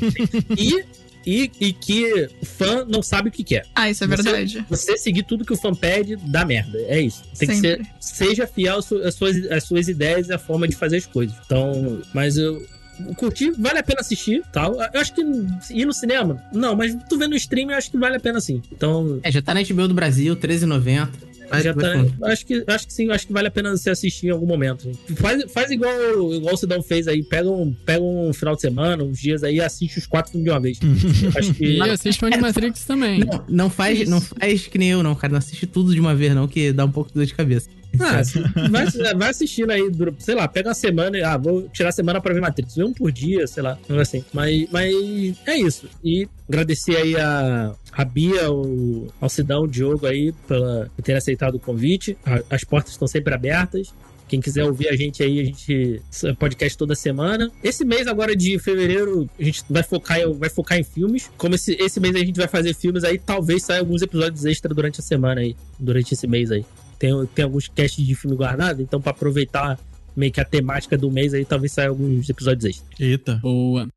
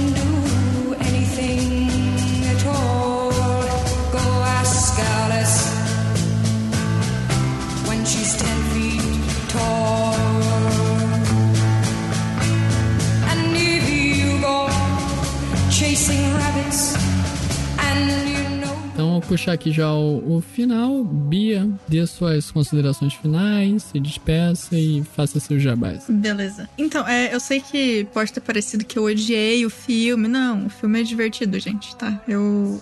Assim, teve momentos em que eu fiquei com sono e eu tenho insônia. Então isso diz alguma coisa. Mas. Cara, teve uma hora que eu dormi. E aí eu acordei com o meu namorado falando: Esse é o cara do Sense8. Aí eu falei, quê? Aí, eu- aí a gente voltou, aí eu ouvi, é o Wolfgang. E aí eu fiquei acordado o resto do filme. Mas. E eu não durmo em filme, cara. Eu não sei o que aconteceu, enfim. Assim, é, eu já, já falei, né? Todos os problemas que eu acho que tem o filme. Eu realmente sinto que é uma fanfic zona e que ele tá pedindo desculpa por existir. Eu sinto pena da Lana se ela fez sem querer. Porque a impressão que dá é que ela realmente fez sem querer fazer o filme. Desculpa, Lana, por ter passado por isso. Mas assim, é, tem momentos interessantes do filme. A personagem da Bugs é bem legal, gostei muito dela. Se fizerem uma série com ela e ó, só vivendo em Zion, eu ia achar incrível. Podia ter, maravilha. Mas assim, é, também acho que vale a pena assistir, assista, até pra ter suas próprias opiniões e pra falar bem, falar mal, mas falar com com motivo e tá tudo bem. Eu não gostei, mas se você gostou, tá tudo bem. A gente ainda pode ser amigo. eu só não vou assistir Matrix 4 na sua casa, mas até aí eu não tô indo na casa de ninguém porque a gente tá na pandemia, então tanto faz também. Justo. Justíssimo. E hum, é, muito obrigada por terem me chamado. Já comentei que eu gosto muito de participar de podcast, então eu fiquei muito feliz. É, obrigada também, porque eu não ia ter visto o filme se não fosse por isso, porque eu tava muito sem vontade de ver, apesar de gostar muito de Matrix dos outros. Desculpa. Não, eu, eu precisava passar por isso, eu acho. Foi bom, foi, foi interessante. Foi ruim, mas foi bom. Isso, é. Gravar foi divertidíssimo, então já valeu as, as duas horas e pouco de filme aí. Tá suave. E é, vocês podem me achar no Instagram como Bia Underline Bock. É B-O-C-K. E pra quem quiser me escutar em outros podcasts, eu estou semanalmente no Jogando Casualmente. Em vários episódios do É Tudo Biscoito, do Sete Letras, do Só Mais Uma Coisa, e principalmente em todos os episódios do especial Disney do Só Mais Uma Coisa, que a gente fala de todos os filmes 2D da Disney. Além disso, eu também tô com commissions abertas. Eu comentei ali no começo que eu, eu sou game designer, mas eu também faço muita parte de ilustração. Então, commissions abertas pra capa de livro, ilustração tradicional digital, arte pra bicho, um monte de coisa pra Twitch. E se você aí quiser alguma coisa que eu não sei fazer, a gente conversa, eu aprendo, e se eu não for aprender, eu posso te encaminhar pra alguém que vai conseguir suprir a sua demanda de boas. Então, só mandar mensagem pelo Instagram de preferência e tá tudo certo. E de novo, muito obrigado pelo convite. Gostaria muito de voltar. Espero não ter deixado ninguém bravo falando mal do filme. Desculpa, gente. Que isso, Bia. Eu só Oxe. tenho a agradecer. Foi muito boa a sua participação. Já te convidei em off aqui pra, pra um cast, mas Sim. tudo que você quiser, manda um papo pra gente que com certeza as portas estão abertas, já é de casa, não precisa nem bater. Sai, ah, mete a mão na maçaneta e vai entrando. Nossa, fico muito feliz. Muito, muito feliz. Muito obrigada de novo. Diogo, faz suas considerações finais aí, se despeça e faça seu jabás. É, reforçar o que eu falei, que eu sou um caso um pouco à parte, já que eu basicamente 10 anos antes dele existir. Mas Tu foi o hipster da- do roteiro, né, cara? Foi, foi. Mas, como vocês puderam até perceber, a gente acabou falando um pouco mais mal do que bem desse filme, eu incluso, né? Então, Como tudo Não. na vida. sim. Mas é. Reconheço bastantes problemas, tem umas coisas bem tristes mesmo do filme. Tipo, eu entendo quem foi pro filme e se frustrou com a cena de ação, porque são realmente bem, bem ruinzinhas mesmo. Mas foi uma experiência muito legal. Eu assisti no Discord com vários amigos, assim, e to- todos gostaram, assim, ninguém desgostou. Então foi uma experiência bem legal. E foi legal essa conversa também, mesmo falando mal. É, de Jabá, eu tô com outros membros da casa, é, do Maratona também, é, e o irmão lá aqui do João. É, eu tenho um, um podcast, o Rio Poneglyph, a gente fala. A gente tem discussões semanais nos capítulos de One Piece. E a gente tá lá no Twitter, o Poneglyph Rio. É, quem quiser, tiver interesse, gostar de One Piece e quiser ouvir umas discussões um pouco mais a fundo do capítulo da semana, tá lá. E meu Twitter é arroba GMF, mas eu tweeto bastante em inglês, então tem que saber. Eu ia te zoar, mas não vou zoar, não. É, Sidão, faça suas considerações finais, se despeça e faça seu jabás. Cara, é. Eu espero que nunca mais tenha nada de, nada de Matrix. Nunca mais. Vai ter, vai ter, vai, vai ter. Eu espero não estar vivo até lá. Cara, vai, vai, vai rolar reboot dessa, desse filme aí. Foi o que a Lana falou, vai ter com ou sem elas. É, é, eu espero, espero não estar vivo até lá, mesmo que seja no ano que vem. Ó, ó, É. vai, vai, vai sair junto com, com o remake do De Volta pro Futuro. Nossa, Caraca, não. Ai, aí, que mano. dor. Você quer, você quer me de- me deixar dormir triste hoje, né, cara? Nossa, se é pra fazer remake de De Volta pro Futuro, eles podem aproveitar pra estragar outra e fazer remake do primeiro e segundo filmes do Exterminador do Futuro também. Ah. Aí já estraga duas séries. Mas, Mas mas, era O Exterminador não, o, o É Exterminador verdade. não precisa, o Exterminador não precisa estragar, cara. Tá Já- é estragado já, verdade, já, terceiro. já deu. É verdade. mas- mas já teve uns cinco reboots Pô. do Exterminador do Futuro, cara. olha só. Toda vez eu que tem um, ó, desconsidera aquele, agora é esse que é esse. É, É, pior olha só, é mesmo. é, é o, o Exterminador, cara, é, acho que é o filme que mais. É a franquia que mais tem retcon que já existiu, cara. Os caras querem fazer um filme novo, os caras reinventam a história. Bom, é, vocês podem me encontrar lá no Warpcast, um podcast semanal sobre videogames, né? É, participava, eu- a gente fazia, eu e o Diego, a gente fazia até pouco tempo atrás o Geek Zone, que ele tá entrando no hiato aí. Que aqueles hiatos, vocês sabem o que acontece com o hiato de podcast, né? Nunca mais ele volta. Tô, tri- tô triste.